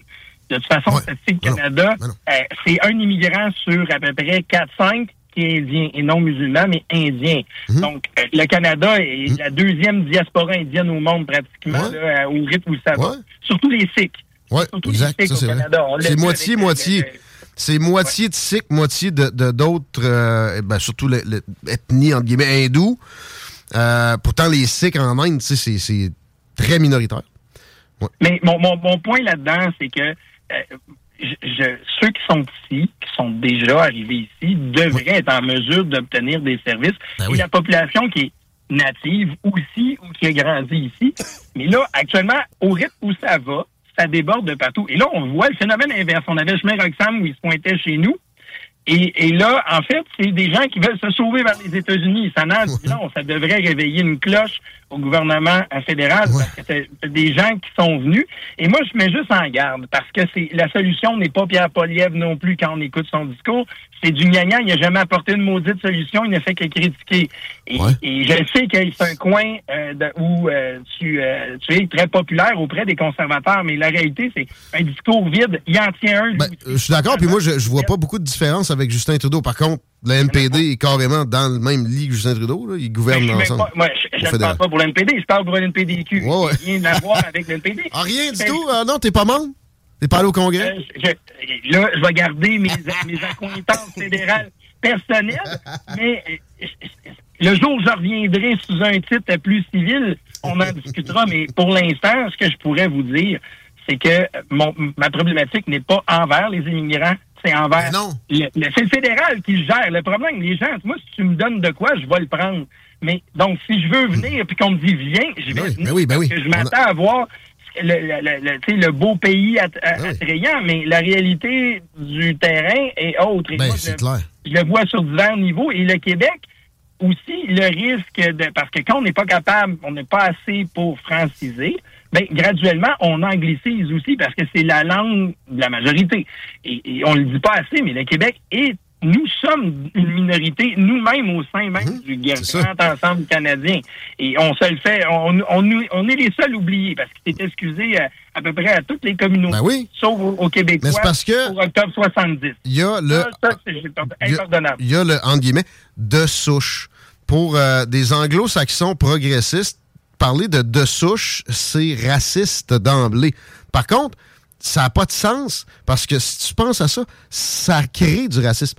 Moi, j'ai pas le droit de nommer mon ethnie, mais on va fêter les, les Italo-Québécois, les Haïtio-Québécois, euh, tout ce qui est euh, d'origine étrangère, sauf l'ethnie qui a rendu ça possible. Tu sais, c'est- ça, c'est c'est assurément nocif. En fait, moi, je me considère, c'est la nation québécoise. Et tous ceux qui demeurent et vivent euh, dans le Québec, c'est la nation québécoise. Bien sûr, bien sûr, mais t'as peu, t'as peu. de- Et de par la loi, une nation francophone. Ce qui n'empêche pas que je parle anglais, espagnol, puis je trouve important d'apprendre plusieurs langues. La problématique, et ça revient si on discute par rapport à- au financement d'universités anglophones que je dénonçais, c'est que pour moi, le fait français est incontournable à dire si je vis au Québec, je devrais être en mesure de parler, vivre, réfléchir en français. C'est extrêmement difficile comme langue, je vais pas le nier. Mais moi, en même temps, demain matin, si j'émigre et je m'en vais, j'émigre, je m'en vais euh, au Danemark, je m'attends, je m'attends à ce que les Danois s'attendent de moi, que j'apprenne le danois éventuellement. Pas que je vive en anglais, qui est la langue internationale. Et le problème, c'est que je comprends l'immigrant qui vient ici, qu'il va avoir tous les services en anglais, qu'il peut étudier en anglais. Pourquoi choisirait-il la langue de la minorité?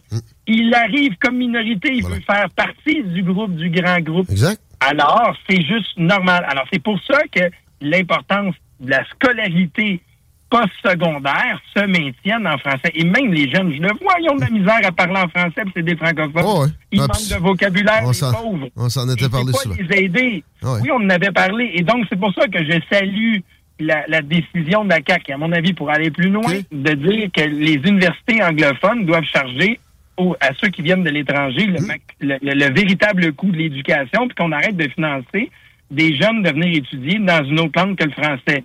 On était dû pour donner un point à CAC. C'est un peu un désert moi, moi, de moi, ça. toujours- non, mais ça, c'est. Regarde, quand. à César ce qui est à Ben oui, César. ben oui. pas critiquer pour critiquer. Ben d'accord. Je veux juste revenir sur une chose. Tu sais, avec mes propos qui parlent de, de- de certaines communautés puis qui nomment les Canadiens français, je la fais. J'accepte généralement aucune génuflexion, mais celle-là, je la fais parce que je veux que les gens comprennent qu'il n'y a aucun racisme dans mon propos. Euh, Vive les immigrants. Ceux qui sont ici, on veut que vous alliez bien. On veut même que ça aille bien dans Politigui Correct à la station, dans votre pays d'origine. On veut le, Permettre. euh, On veut, le, le meilleur sort pour chacun des humains. euh, et euh, c'est des calculs qu'il faut faire froidement à bien des occasions. Ça implique donc des fois de nommer certaines communautés. Il y, a, euh, des différences culturelles qui fait que pour l'intégration dont tu parles, il y, a, plus de difficultés. Et les démographes parlent de 2040, euh, un, un- fait français au Québec qui deviendrait minoritaire. Peut-être, mais il y a, y même des, des possibilités que ça soit, que ça soit pire que ça. La culture qui a fait que cette terre-là est attractive puis que c'est devenu une démocratie, c'est un tissu qu'on peut pas jeter aux poubelles. Je te- je t'écoute, excuse-moi. Fallait que je le fasse. Je, euh. ben, je voulais juste dire que pour euh, les gens de Québec, des fois, c'est peut-être un peu dur, euh, les gens de Québec et la banlieue, là, d'imaginer l'anglicisation de la ville de Montréal et de ses alentours. Parce que moi, j'ai, j'ai, dans la campagne, exemple, en 2018, j'ai rencontré la communauté anglophone de Québec, parfaitement intégrée, parle très bien Ouais, français, mais ils, ils sont fiers d'avoir des activités dans leur communauté, mais ils sont fiers aussi de parler français. C'est toute une différence avec le West Island, le, le Montréal. C'est deux mondes. Que pour quelqu'un qui est un auditeur dans, dans votre coin, faut pas vous imaginer que c'est la réalité dans notre coin. là. Les, les anglophones, c'est un autre monde. Ils vivent en- souvent en, en coin très fermé, alors qu'à Québec, je lève le chapeau à cette communauté-là. C'est des gens très intéressés par le fait de parler français. C'est drôle que tu dises ça. Moi, j'ai un voisin slash locataire. C'est un, un bloke euh, parfait. C'est un anglais d'Angleterre. Puis il parle pas un mot français. Mais on boit de la bière, là. Je l'adore. Mais lui, ça, c'est- mais c'est un, euh, phénomène rare à Québec, effectivement. Non, les gens à Québec, en général, même, et, et je vous dirais même que votre immigration a tendance à mieux s'intégrer. Pourquoi? Parce que c'est véritablement francophone, la région. Ouais. Alors que Montréal, il y a la facilité de l'anglais, Mais- les grandes universités anglophones, hein, McGill, Concordia, qui attirent Ouais. énormément. Aller dans le centre-ville de Montréal, c'est, on n'est pas au Québec là, dans, la, dans la langue utilisée. On se sent carrément euh, dans un, aux États-Unis ou dans le reste du Canada parce que ça parle très peu. Les jeunes ne parlent très peu français entre eux. Et même, je vous dirais, mais si on s'aborde, on les aborde en français pour plusieurs, ils sont incapables de nous Petit parler en délai. Ouais, Oui, oui, mais c'est, c'est pas la réalité de Québec. C'est deux mondes complètement différents. Ouais, mais Et- quoi? et je Il y a la- da- dans la- la- les qualités de Québec, il y a un. Ben, moi, je, je, je prendrais un peu plus d'hétérogénéité pour Québec, mais l'homogénéité euh, sociale a ses vertus aussi, parce que Montréal, finalement, c'est multiculturel, chacun dans son coin. Il n'y a pas de sentiment d'appartenance suffisant. Il n'y a pas. T'es dans l'opposé du melting pot. C'est un compartment pot. C'est tout. Ça, ça permet bien des dérives.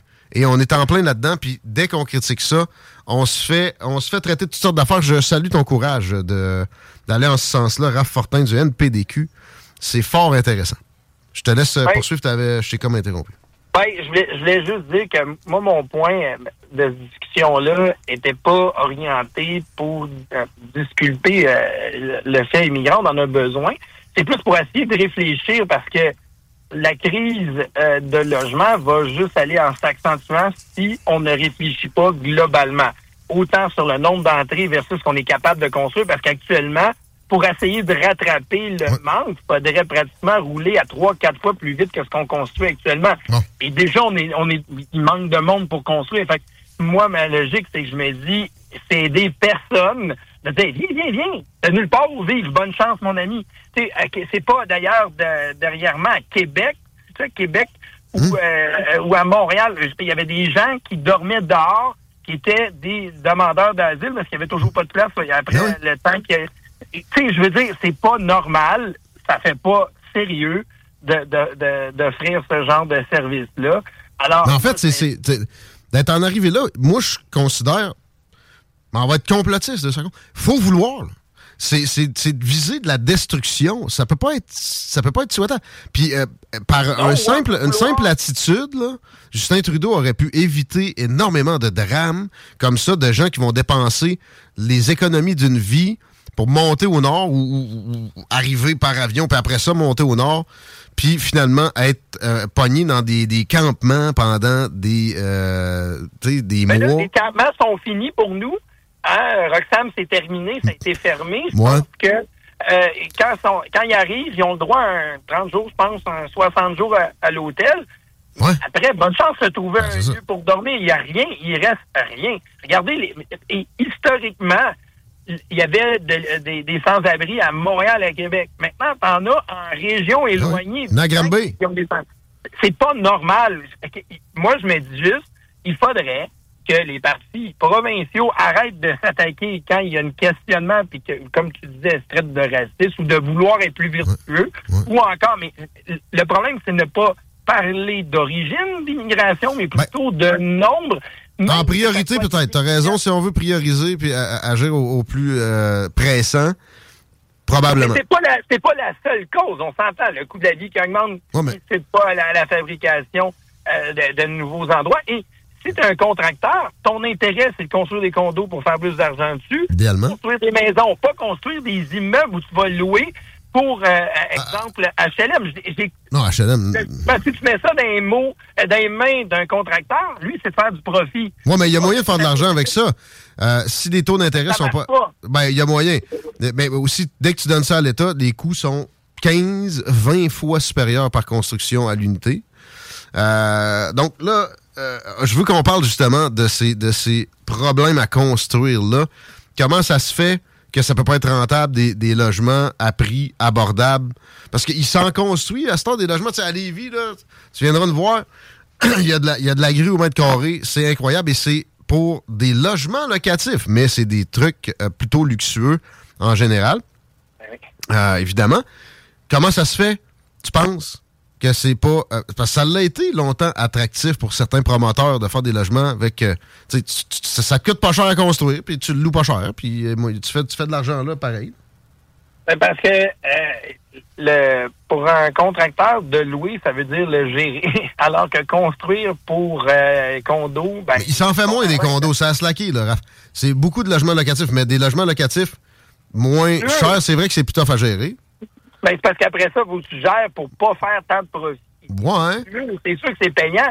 Moi, juste, puis, tu sais, je veux dire, les, les coûts de construction ont explosé aussi. Euh, les- Il y a aussi les règlements municipaux qui sont pas euh, partout pareils. Il y en a que c'est plus compliqué. On l'a vu aussi. Ça, la- la- la- ça- donc, ça complique la vie. Fait que le temps de construire, euh, écoutez, j'ai pas les solutions à tout. hein. Moi, Mais j'ai des questions, j'ai des questions. avec des- Non, non, mais ce que je veux dire, c'est que j'ai pas de... Contrairement aux députés qui ont des budgets avec des employés qui font de la recherche, moi, tu sais, je me contente d'essayer de faire... Je te mets pas une de spot, là, Raph. Inquiète-toi pas avec ça. Là. Je fais juste te poser des questions. Puis je veux, tu- je veux t'amener peut-être quelque part, évidemment. Et euh, tu auras compris que, tu sais, c'est euh, les interférences gouvernementales. Tu tu sais, tu l'as nommé, là. Les coûts de construction, tu l'as nommé sans le nommer. Pourquoi tu penses que les coûts de construction sont aussi élevés, puis d'ailleurs sont plus élevés qu'au au Québec euh, qu'à qu'à bien des endroits? Dans Ben, le coût des matériaux a énormément augmenté. L'in- On va pas, on ne peut pas ignorer l'inflation qui est globale. Puis tu l'attribues à quoi, l'inflation? L'inflation est plus élevée. Les- les- au Québec, l'inflation est plus élevée que le reste du Canada. Tu l'attribues à quoi, ça?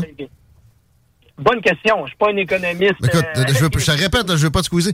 Moi, je, vais- je dire ma, ma vision, tu me diras ce que tu en penses, euh, de, des dépenses inconsidérées, typiques de progressistes extrémistes à la Justin Trudeau et à la Jack Meeting. Et euh, j'irais jusqu'à dire même François Legault, très influencé par ces, euh, mouvements-là, euh, d'être extrêmement dépensier, extrêmement régulateur, ne jamais enlever de régulation. Exemple, moi j'en ai des logements locatifs, j'ai pas le droit de poser un cordon, j'ai pas le droit, si j'étais capable, je suis un peu Martin Matt, là, mais de changer une toilette moi-même, alors que qu'est-ce que ça ferait à qui, là, que, mettons, mon locataire plus rapidement pour avoir une toilette qui marche, puis que je sois pas obligé de payer un gars que son corps de métier est divisé par 28, là, tu comprends-tu? Il y, a- presque pas une place au monde où dans la construction, il y a une complexification aussi vaste, puis avec des, euh, des coûts. Tu sais, la commission de la construction du Québec, euh, après ça, euh, euh, tu sais, il y a, y a, je sais pas, trois instances qui se prennent une cote si tu payes quand tu travailles dans la construction. Tu coûtes 2500 pièces finalement, tu reçois 800 pièces à la fin de la semaine. On s'entend-tu que ce genre de propension-là, d'interventionnisme, a des limites puis fait du tort à bien des occasions? Ouais, mais là, La population. là, là, tu viens de m'ouvrir une belle voie, mon cher ami, parce que tu me parles des extrémistes progressistes de Trudeau, Sting, Legault. C'est pas eux qui, qui ont créé ça. C'est, on va se le dire, là, moi, je suis pour les syndicats dans certaines entreprises, dans certains domaines. Je trouve qu'en construction, les syndicats euh, ont eu... euh, sont partis de très loin et sont allés trop loin au, niveau, au niveau de, euh, euh, de... Comment je dirais ça? La façon de faire du syndicalisme. Moi, j'ai été euh, dans mon syndicat et c'est un ça a été longtemps. Et en quelque sorte, je suis sûr que sur certains coins, c'est un syndicaliste de gros bras et c'est pas normal. Et ça, on va se le dire. Moi, je pose la question. Quand tu es infirmier, tu peux avoir un chiffre de nuit. Peut-être une prime de nuit, mais c'est pas le double salaire. En construction, à 3 heures de l'après-midi, tu dépasses de 2 pouces. Merci, t'es à double. Donc, Moi, j'ai Raph jamais compris Fortin, comment ça- Raph Fortin, chef du, F- du F- du NPDQ, nous parle de corporatistes syndicalistes qui va trop loin. Ben, on, attends, Yes. ça, tu peux aller sur le syndicat, l'ordre des médecins qui empêche des gens qui ont des diplômes de, au lieu de juste faire l'examen et de se mettre à jour, de dire il faut que tu recommences à zéro. Y a- mais ça, c'est pas juste, c'est dans plein de domaines comme ça. Et ça, c'est des ordres professionnels qui protègent leurs membres, mais des fois qui, à mon avis, nuisent à l'ensemble. En construction, le coût de construction est beaucoup dû aux extras qui nous coûtent très cher dès qu'on dépasse le temps, que ce soit un pont, une route. Et, que- et ça, mais ça, c'est pas de la gauche. Ça n'a rien à voir avec la gauche. Ça a l'air, c'est le pouvoir qu'on peut se donner quand on tombe dans certains endroits de pouvoir. C'est pas juste Mais la ben oui, mais c'est ça. La CCQ est un peu un syndicat. La CCQ agit un peu en syndicat pour le, le domaine de la construction, même si après ça, le domaine de la construction est, est- est frustré après elle. Fait que moi, si je fais des rénaux dans mon 3,5 pour m'éviter des coûts que je vais devoir refiler à des locataires par la suite, là, les autres, ils débarquent puis ils peuvent me donner des amendes plus que ça l'est all the Mais way ce n'est pas Legault, ce n'est pas Trudeau et Ben, ce il n'est pas... perpétue ça. Perpétue ça pareil. Ben, ils les ils ont gens envisagé aucun changement. Gabriel Nadeau-Dubois, il faut baisser le prix des logements. Commence par là. Commence donc par proposer des, des- des allègements réglementaires aux propriétaires. Pas euh, nécessairement pour que les, les locataires puissent, puissent plus céder leur bail. Ça, moi, en plus, j'ai j'ai jamais demandé ça. Je m'en sac, ça. La CAQ veut donner ça. C'est complètement capoté. Non. Donnez-moi un peu de permission, puis faites baisser maudit taux d'intérêt en arrêtant de dépenser comme des, des revolés de la tête. Ça, ça- ça- ça Non, va. mais les taux, les taux d'intérêt, tu sais, je veux dire, on est lié avec les États-Unis, on est proche au niveau économique. C'est les, faut arriver à un taux d'inflation de 2% à peu près qui est visé tout le temps. Ben, ils sont, ça vient de là. Dans la pandémie, là, Trudeau n'est pas le seul qui a donné de l'argent, même que l'in- l'inflation était plus élevée aux États-Unis. Oui, ouais, mais euh, on, on est dépendant, oui, mais il y en a qui ont réussi à se, à se tirer de ce cercle vicieux-là. J'ai nommé la fameuse et méchante Suède pendant la pandémie. Leur taux d'inflation est autour de 2% Right now. Entre autres. Oui, mais, moi, mais ce que- oui, mais nous, c'est que on est la, la Suède là est pas collée sur le plus la plus grosse économie du monde. Ben Et donc nous mais, non attends attendez autant la, plus, la plus grande frontière internationale entre deux pays, c'est Canada et États-Unis. Ils, ouais. transigent 50 milliards par jour entre le Canada et les États-Unis. Nécessairement, quand eux pètent, ça sent crissement mauvais. Mais c'est sûr, Ça mais- sent très mauvais au Québec. Mais si Au Canada. Trudeau avait pas pris de mort aux dents, puis tu sais, proportionnellement, il a dépensé bien plus que les Américains. Il a doublé Oui, mais- la oui, dette non, nationale en trois ans. j'excuse pas Trudeau. Trudeau n'a pas de vision. Trudeau, c'est un prof de théâtre qui était à temps partiel, qui est devenu premier ministre. Ah oui, non, non, c'est sûr. S'il s'appelait pas Trudeau, on n'aurait jamais connu euh, Justin Trudeau dans la vie politique. C'est parce que le nom de Trudeau qui s'est ramassé là. En dehors de ça, ceci dit, la réalité, c'est que c'est un gouvernement qu'on il, sait pas. En fait, je pense que les membres du gouvernement capotent parce qu'ils savent pas trop où il s'en va Trudeau. Euh, fait que mais Poliev, avec son gros bon sens, gros bon sens puis ses pubs fatigantes, il est pas mieux, là. Il a enlevé les lunettes, s'est liché les cheveux, c'est à peu près le plus fou. Quand le gouvernement d'un peu pour crier dans la chambre, là, il essaie de passer de quelqu'un qui est organisé. Il nous a rien proposé à date à part critiquer Trudeau. ça m'inquiète. J'ai aucunement envie de te contredire. Je, suis d'accord avec ça. Euh, pour avoir, pour avoir fait affaire avec eux autres, là ces gens-là sont pas capables de retourner des courriels puis des, appels. C'est assez euh, révélateur. Non, non, il, est en, il est en mode agressif, un peu comme aux États-Unis. Là, on voit que Jim Jordan va essayer de devenir Il est là depuis 2006, il n'a jamais fait passer une loi à son nom. J'aime mieux Jim Jordan. Ce gars-là, c'est critiqué. Euh, on, doit se laisser là-dessus. Juste euh, une petite plug pour le NPDQ. Raph Fortin, si des gens euh, sont intéressés par ton propos, voudraient adhérer ou bénévoler, peu importe, on, fait comment? Ben, il y a le site lenpdq.com et puis lenpdq.org, excusez-moi. Et ensuite, euh, bien sûr, euh, on peut m'écrire. Moi, c'est Raphaël Fortin sur Facebook, n'est-ce pas? Sweet!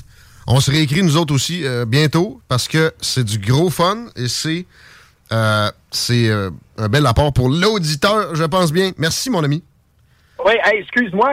Dernièrement, on a fait le changement, c'est parce qu'ils ont eu un petit problème. C'est lnpdq.com, pas .rg j'étais trop dans le propos, la discussion avec toi, mais c'est l'NPDQ.com. On a changé pour le .com. Ben, correct. De toute façon, le monde ne marque pas le point quelque chose. Merci, mon ami. À bientôt. C'est magique. On remet ça le plus souvent possible. Avec plaisir. Au revoir. Bonne fin de journée. On s'ennuyait. 5h11, mon Chico. Yes. Vas-tu écouter Victor Bout? Yes, ben oui, je vais certainement écouter Victor Bout, du moins la partie. C'est dans les prochaines secondes. Je vous passe ça direct quand on s'en va. Euh, retenez bien une chose. Euh, je commence à développer une certaine sympathie pour le personnage. Je, ça veut pas dire que je, euh, je dégage son aura de tout ce qu'il a pu faire. Je le sais pas non plus en passant, mais il y a moyen qu'on on, on, garde des euh, relations positives comme ça avec des, des gens qui ont des passés qui sont particuliers pour le bénéfice commun, qu'on puisse discuter puis extraire de ça des réflexions enrichies c'est le but de l'exercice. Et je vous passe ça directement. On est avec euh, un supposé euh, marchand d'armes international, le gars à la base du film Lord of War avec Nicolas Cage à l'époque. Extrêmement romancé, by the way, il n'y a pas de doute. Euh, on commence par parler de sa personne. On parle de la guerre au Moyen-Orient. Et ensuite, Kosovo. La deuxième partie s'en vient demain. Ars Macabre après. Ciao! Accepté l'invitation. Victor Bout est avec nous. Pour les présentations, de mon côté, je vais dire euh, aux gens qu'ils peuvent googler le nom. C'est tout un phénomène. Faites attention à ce que vous lisez. Il y a énormément de choses qui se disent à son endroit. Mais j'ai envie de le laisser se présenter lui-même, Victor Bout. Comment vous vous décrivez c'est la même, Victor, euh, c'est normal. But, B-O-U-T, en version française. Comment vous vous décrivez, euh, euh, vous vous présenteriez au public vous-même? Vous êtes un homme oh. d'affaires? Je n'ai pas un titre spécial. maintenant, je suis le député de la région de Ulyanovsk. Euh, donc, euh, j'ai été élu euh, en septembre passé en cette législative régionale et commencé à travailler avec tous les problèmes que nous avons dans la région.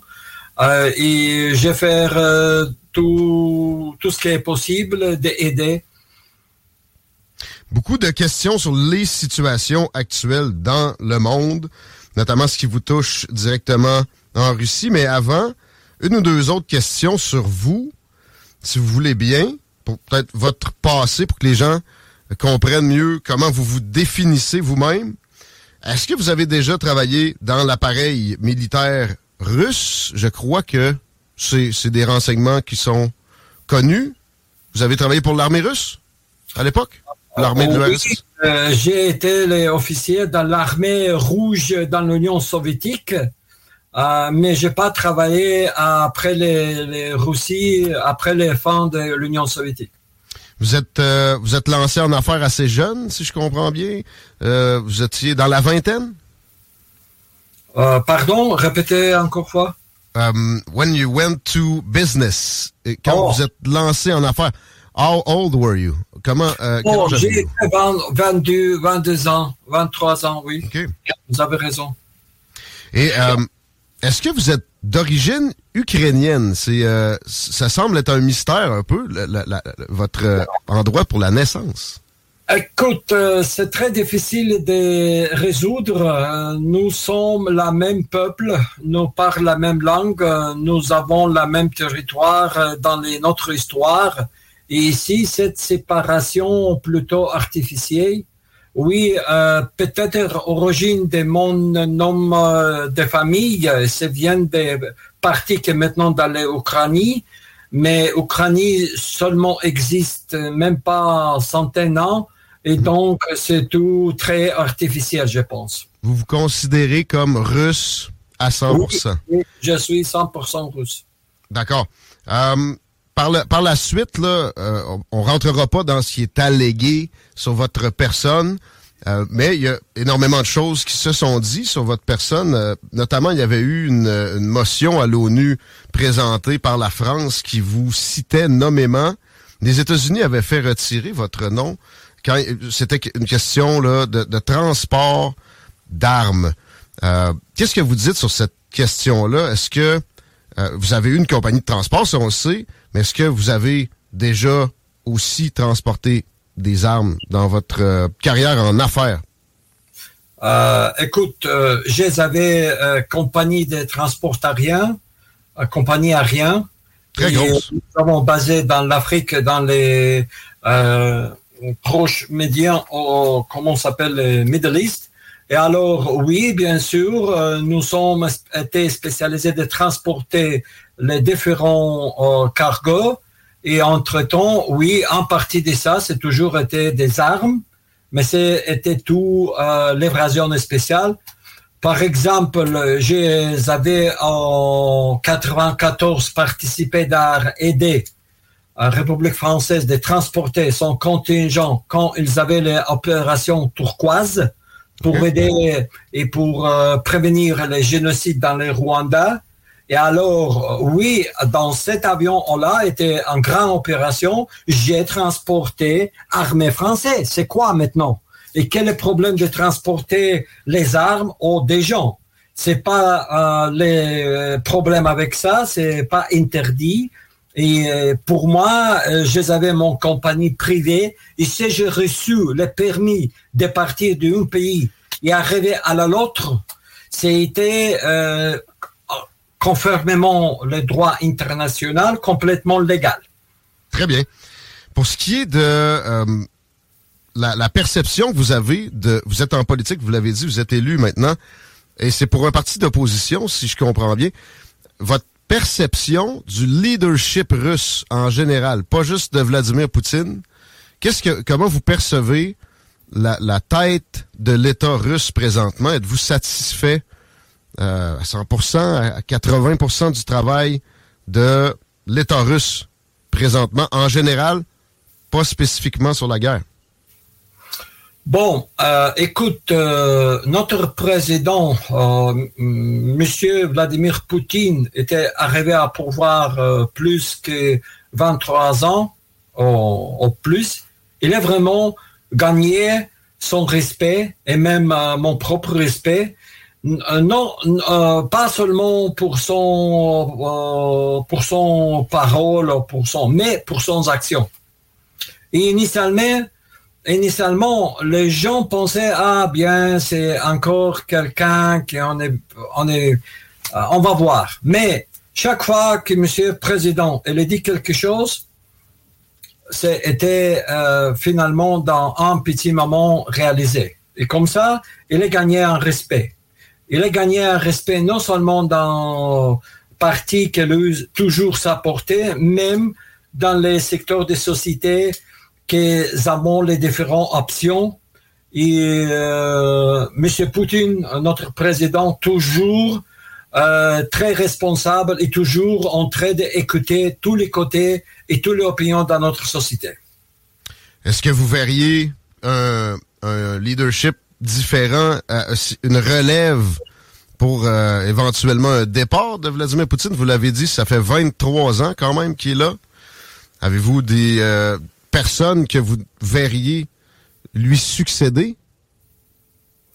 Bon, c'est une question très compliquée. Euh, je pense que oui, nous avons assez les gens qui sont qualifiés d'être euh, en cette position, mais nous avons un vraiment système de démocratie ici, et cette démocratie euh, sera possible d'avoir l'opinion des peuples. C'est le peuple décide euh, qui est, le peuple qui va choisir les présidents de Russie à prochaine année. Et après euh, six ans, euh, nous avons donc l'autre élection présidentielle. Très bien. Pour ce qui a cours en Israël, j'ai envie d'une question très ouverte et de vous demander quelles sont vos perceptions de, de ce qui se passe depuis près de deux semaines avec la bande de Gaza et ce qu'on connaît comme euh, guerre, faut le qualifier de comme ça présentement. Comment vous voyez la situation en Israël en général? Bon, euh, pour comprendre bien qu'est-ce qui se passe exactement dans le secteur Gaza, maintenant, nous devons savoir aussi l'histoire. Je pense que les, enfants de ce problème, euh, c'est ça problème que jamais été, euh, que jamais été réalisé euh, le droit des Palestiniens de former son propre État. Même ONU ont décidé que oui, c'est, ils ont le droit de former son propre État, mais les dernières 50, 60, même depuis de la guerre deuxième mondiale, c'est jamais été réalisé. Et ça, c'est un des problèmes euh, plus profond de ce conflit. De l'autre côté, oui, bien sûr que le Hamas, qu'il a opéré euh, et euh, pratiquement pris le pouvoir dans le secteur Gaza, euh, c'est le groupe très radicalisé, c'est le groupe islamiste très proche à les Muslim Brotherhood, oui.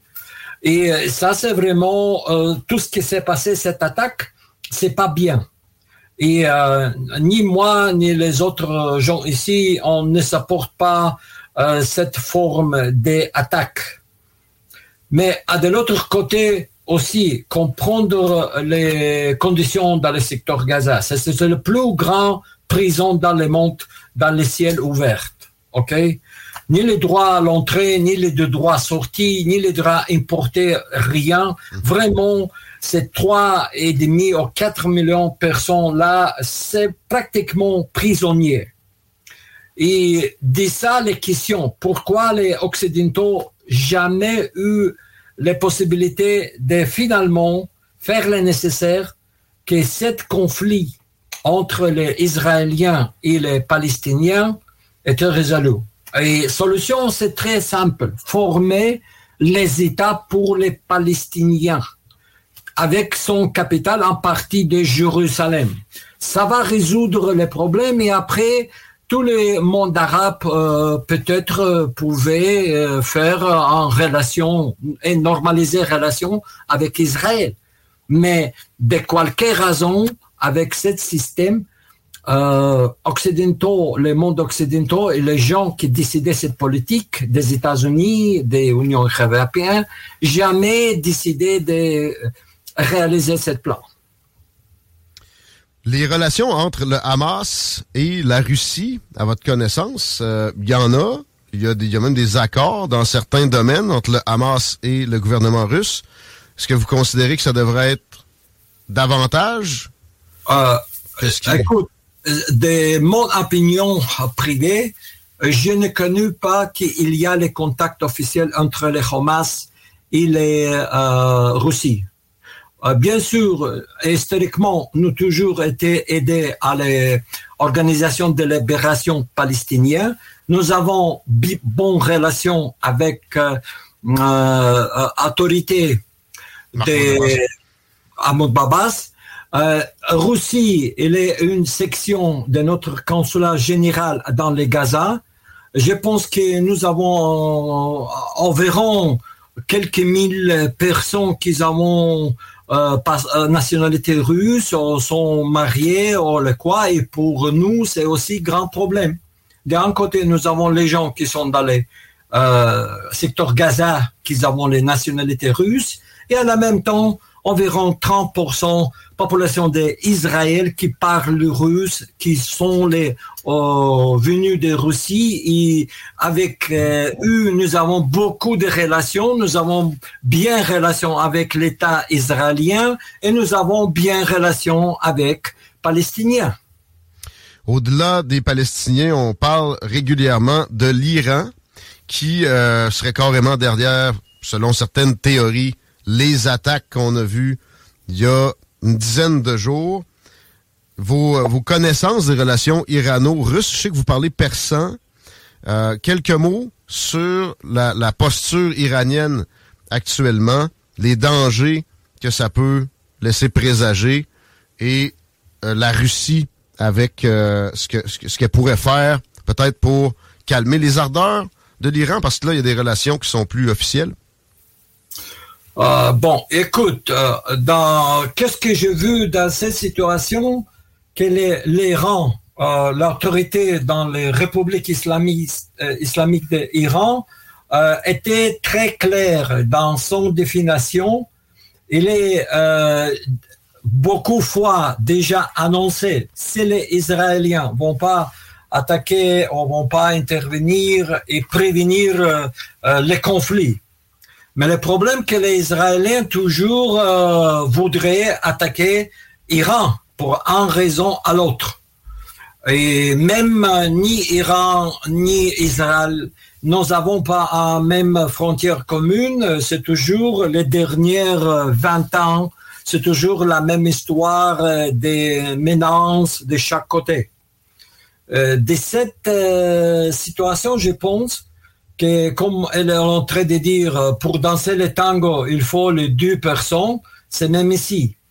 C'est, c'est pas seulement l'Iran qui doit faire euh, quelques actions pour prévenir un grand conflit, mais à la même temps, Israéliens doivent aussi comprendre la, cette situation qui est très grave et euh, faire le nécessaire pour prévenir, pour euh, euh, à peu près avait un, un, moyen de communiquer et prévenir un conflit qui peut-être pourra euh, faire un grand problème pour toutes les planètes. Il y a des, euh, élus américains qui ont appelé, comme Mitch McConnell, carrément à attaquer l'Iran. Et euh, j'ai même des amis qui, qui, qui, ont émis ce genre de commentaires-là. Comment pensez-vous que ça pourrait euh, se dérouler, une telle attaque, un tel conflit? Est-ce que vous considérez qu'Israël serait capable, un pays de quoi 9 millions d'habitants, de, se prendre, de se, porter à, euh, à l'attaque contre l'Iran et de finir euh, de façon victorieuse? Bon, euh, le problème de cet euh, conflit sera pas, euh, c'est très difficile de, comprendre. Est-ce que Israël va utiliser les, armes nucléaires qu'ils ont, s'ils vont attaquer avec l'assistance des États-Unis ou non, si l'OTAN va intervenir ou non?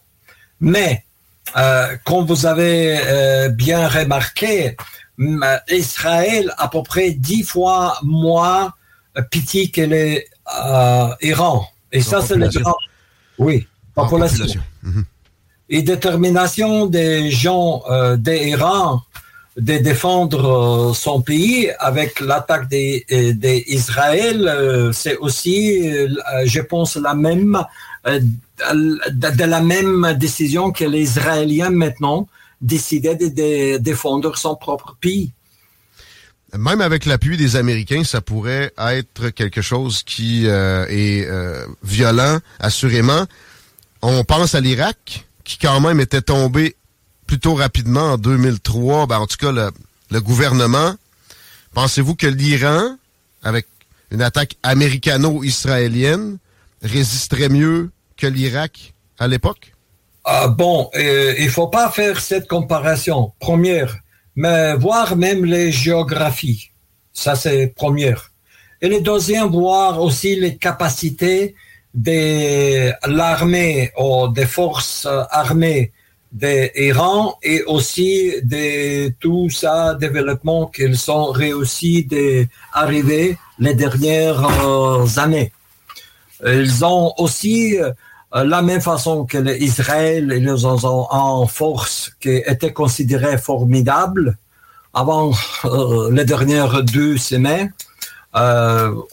donc, c'est à l'autre exemple qui nous, euh, comme nous sommes avec vous pas très spécialisés de comprendre qu'est-ce qu'il y a dedans, euh, je pense de quelque façon, ce sera très difficile pour Israël, même avec Américains maintenant, de faire une opération contre Iran. Sinon, ils vont essayer peut-être euh, faire un massif attaque avec les missiles, mais tout le reste, ça va pas marcher. Une invasion au sol, pour vous, c'est inconcevable, même si les États-Unis sont là.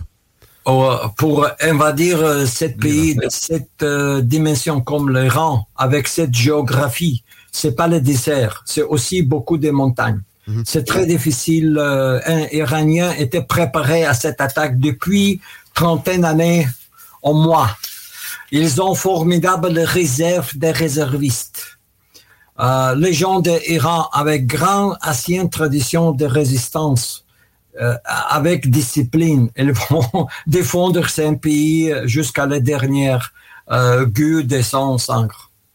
Si malgré ça, les États-Unis et Israël s'engageaient dans une telle voie d'attaque vers l'Iran, et on, on transpose notre analyse à une plus grande échelle, on pense à la Chine là-dedans, qui manifeste clairement depuis des décennies que Taïwan, où on produit 80% des, des microchips du monde, leur revient et doit être raccordé au territoire.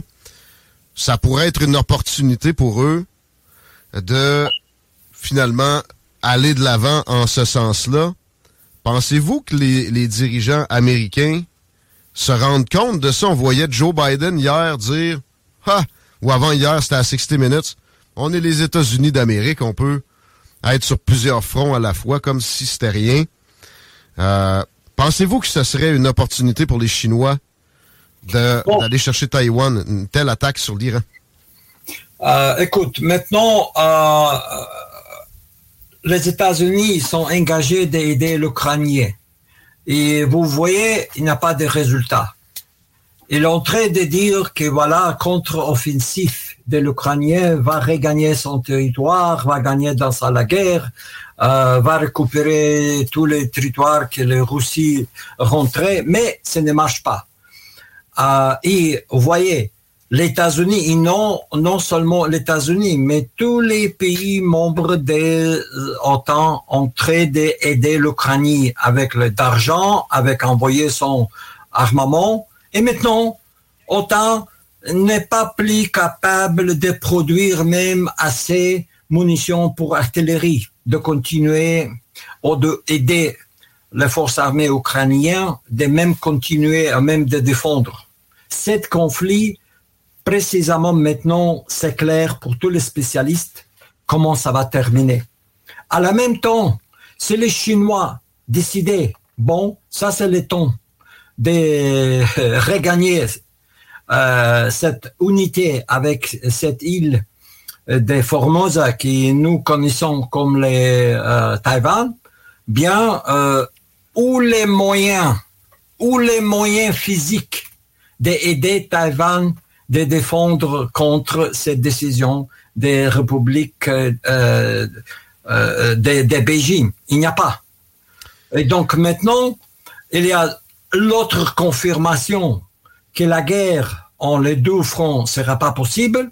Et si vous aidez en, en ajouter quel, type d'opération contre Iran, c'est vraiment la fin de l'OTAN, la fin des suprématies des euh, États-Unis comme superpower. Et c'est vraiment, ça va euh, finir les, cet euh, système que nous avons maintenant. Donc, si je vous comprends bien, ce serait finalement l'opportunité pour les Chinois, ce serait le moment, s'il y a une, euh, une guerre où les États-Unis s'impliquent au Moyen-Orient, parallèlement à celle en Ukraine, ce serait le moment de se, se ressaisir de Taïwan. Bon, Idéal. je pense à soi en différents moments. Imagine, si les Américains décidaient, ils vont pas intervenir, ils décidaient, première, il a les problèmes avec position des États-Unis. Il n'est jamais reconnu l'indépendance de Taïwan. Il est toujours confirmé à les Chinoises que oui, nous avons que comprendre que les, les Taïwan, c'est les euh, territoires chinoises. À la même temps, il est toujours rentré jouer ce petit jeu d'aider, d'envoyer les armes, de fournir, de faire un scandale et quoi. Et maintenant, en, en face, et maintenant, États-Unis, tellement nous avons une relation avec les Chines, que quelle situation où cette euh, relation économique s'est congelée ou frappée, maintenant c'est très difficile de dire qui va souffrir plus, États-Unis ou Chine. Mais je pense que dans les États-Unis, si les Chines considèrent de euh, faire un blocade des médecins, de fournir euh, tout ce qui les sont consommés les États-Unis, ce sera une catastrophe les États-Unis. Mais les Chines ne veulent pas ce conflit, première. Et l'entrée des puissiers en politique de- pour dire les Taïwanais, bien, on va avoir un état du système, vous pouvez, avez son autonomie, le quoi, mais historiquement, euh, nous sommes la même peuple, nous sommes la même euh, système. Euh, pourquoi pas renégocier, pourquoi pas trouver une résolution de ce problème dans les moyens sans la guerre. Et ça, c'est le problème que je pense que maintenant, États-Unis trouvent n'importe quel prétexte de euh, nouveau commencer un conflit l'armée pour tous les partis dans le monde où ils trouvent cette possibilité. Première, il y a le lobby des industries qui produisent les armes. Oh, ça c'est clair. Euh, depuis le Eisenhower, Military Industrial Complex, euh, et tout ce qu'elle dit pour pas oublier l'influence de ça sur les politiques de l'Amérique. Et euh, en plupart de ça, nous sommes dans les situations où le monde changé. Il n'y a pas plus un, un superpower dans le monde qui dirige et qui donne les commandes de tous les autres pays. Euh, Maintenant, nous entrons dans une nouvelle époque des, où euh, ce n'est pas les, blocs divisés en deux comme était entre l'Union soviétique et les États-Unis, formés sur deux groupes. Il y a aussi les troisième petit groupe euh, euh, en, non-allied euh, movement. Mais maintenant, nous comprenons que ce projet de globalis- glo- globalisation, c'est pratiquement fini que maintenant il y a les- beaucoup les centres des régionaux, euh, des, des, des- comment ça se dire, euh, centres Puissance de- régionale. il y a puissances régionales qui sont bien sûr formées. C'est les Chine, bien sûr, euh, c'est les euh, non seulement régionales, mais dans les dans les mondes, un superpower. Aussi les landes qui va prendre son place euh, nécessaire pour le pour l'Inde. Euh, nous parle aussi dans les le plus grand rôle que l'Afrique euh, que l'Afrique va jouer dans le futur. Bien sûr aussi les les places des Amériques latines ouais, et l'ancien de l'ancien monde États-Unis avec l'Europe.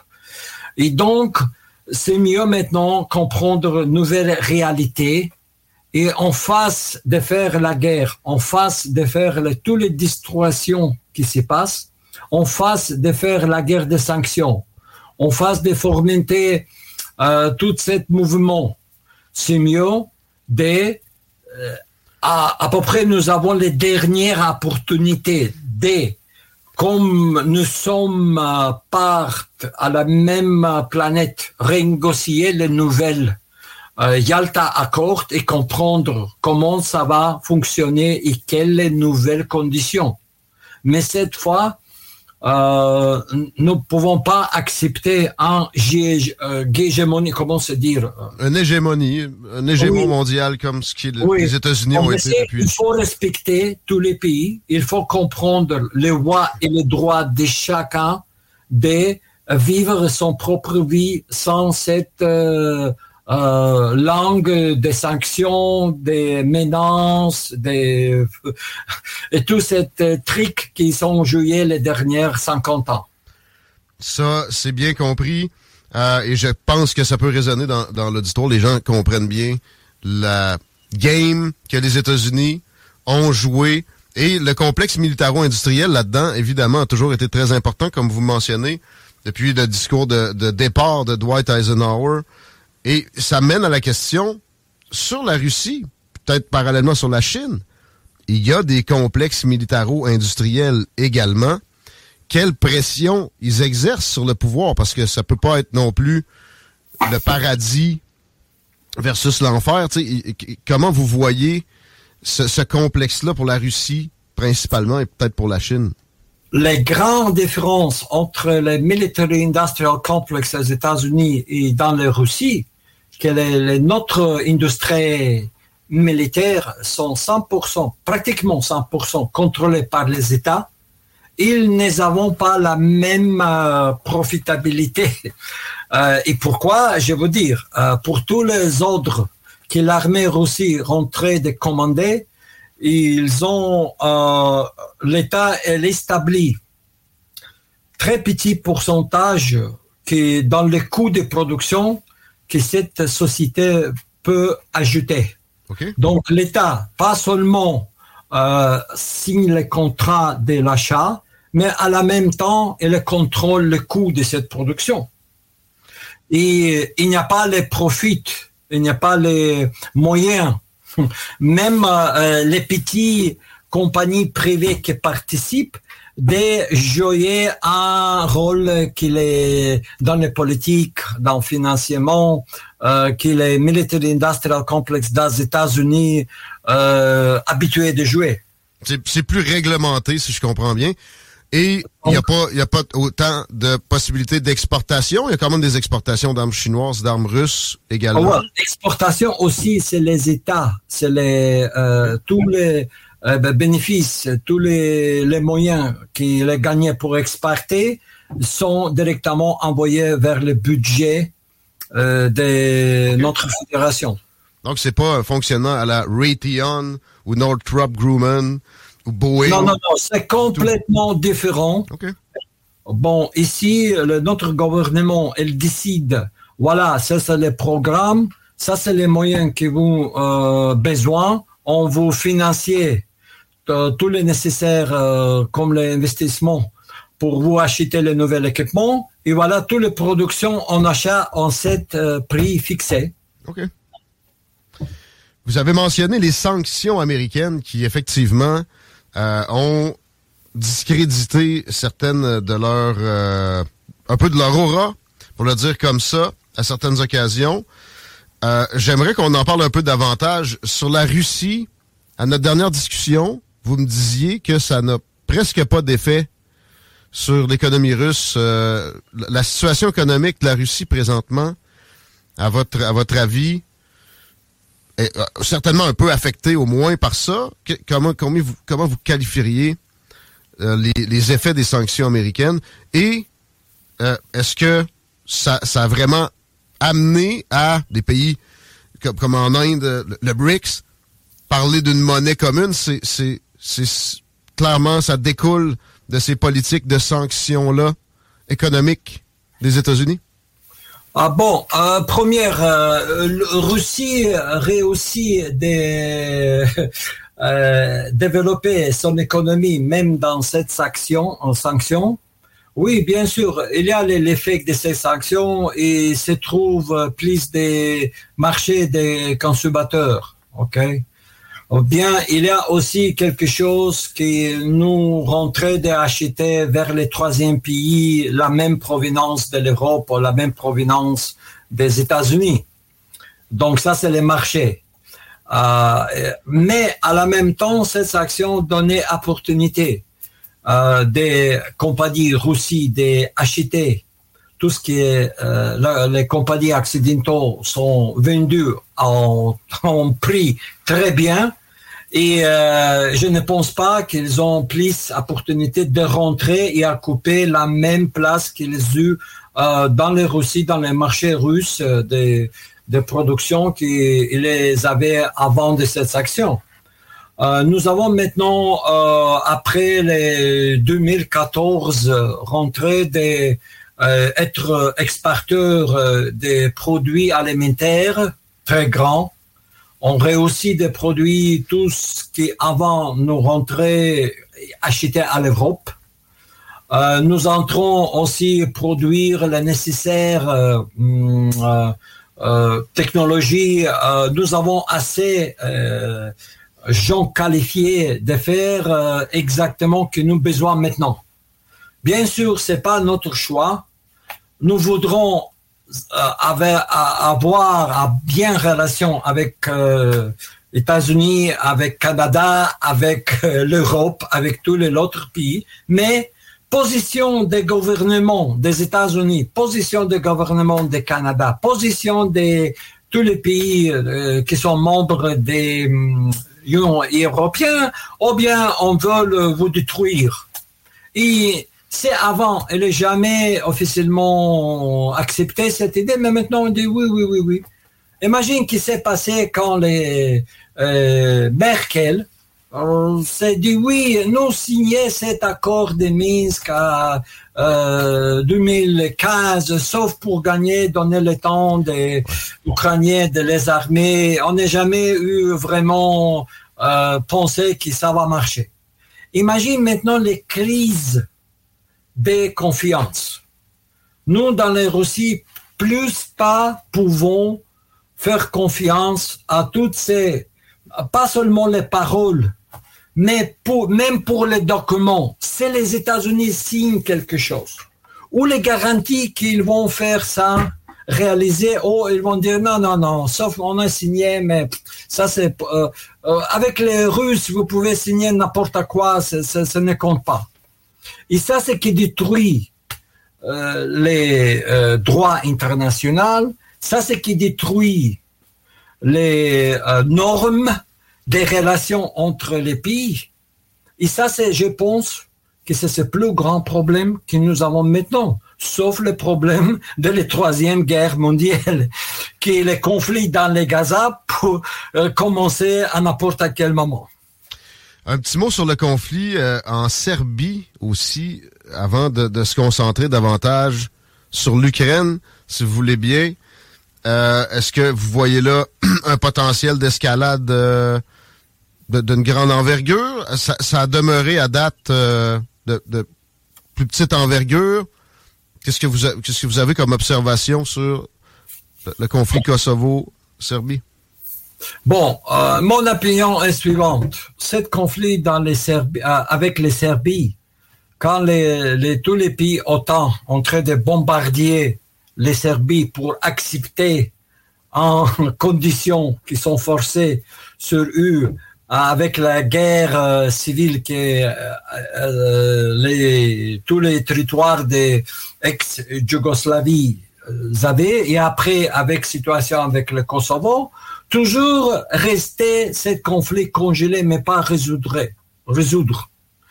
Et en face de créer un exemple, voilà le Kosovo, nouvel territoire, nouvelle république, nouvelle, sans penser bien quelles les conséquences, quelle est l'histoire euh, de ce territoire, comment on peut vraiment résoudre ce problème euh, pour euh, d'avenir pour euh, pas avoir ce conflit en futur.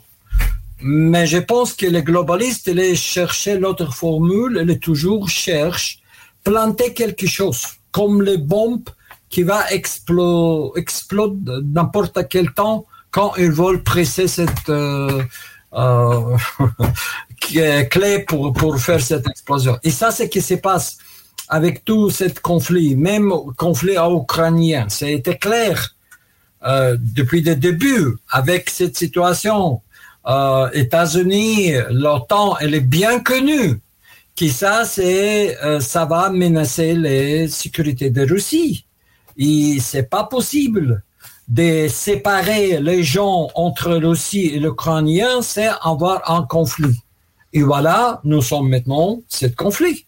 C'est la même chose dans les conflits dans les hum, euh, euh, Serbia. C'est la même chose avec cette euh, tension que le Pakistan et l'Inde avons maintenant. Et c'est la même chose les conflits dans le Proche-Orient. C'est toujours les, les idées des euh, comment s'appelle les anglo-saxons euh, divider et euh, contrôler ou divider et... diviser pour mieux régner oui pour mieux Mom deserves the best, and there's no better place to shop for Mother's Day than Whole Foods Market. They're your destination for unbeatable savings, from premium gifts to show-stopping flowers and irresistible desserts. Start by saving 33% with Prime on all body care and candles. Then get a 15-stem bunch of tulips for just $9.99 each with Prime. Round out Mom's menu with festive rosé, irresistible berry chantilly cake, and more special treats. Come celebrate Mother's Day at Whole Foods Market.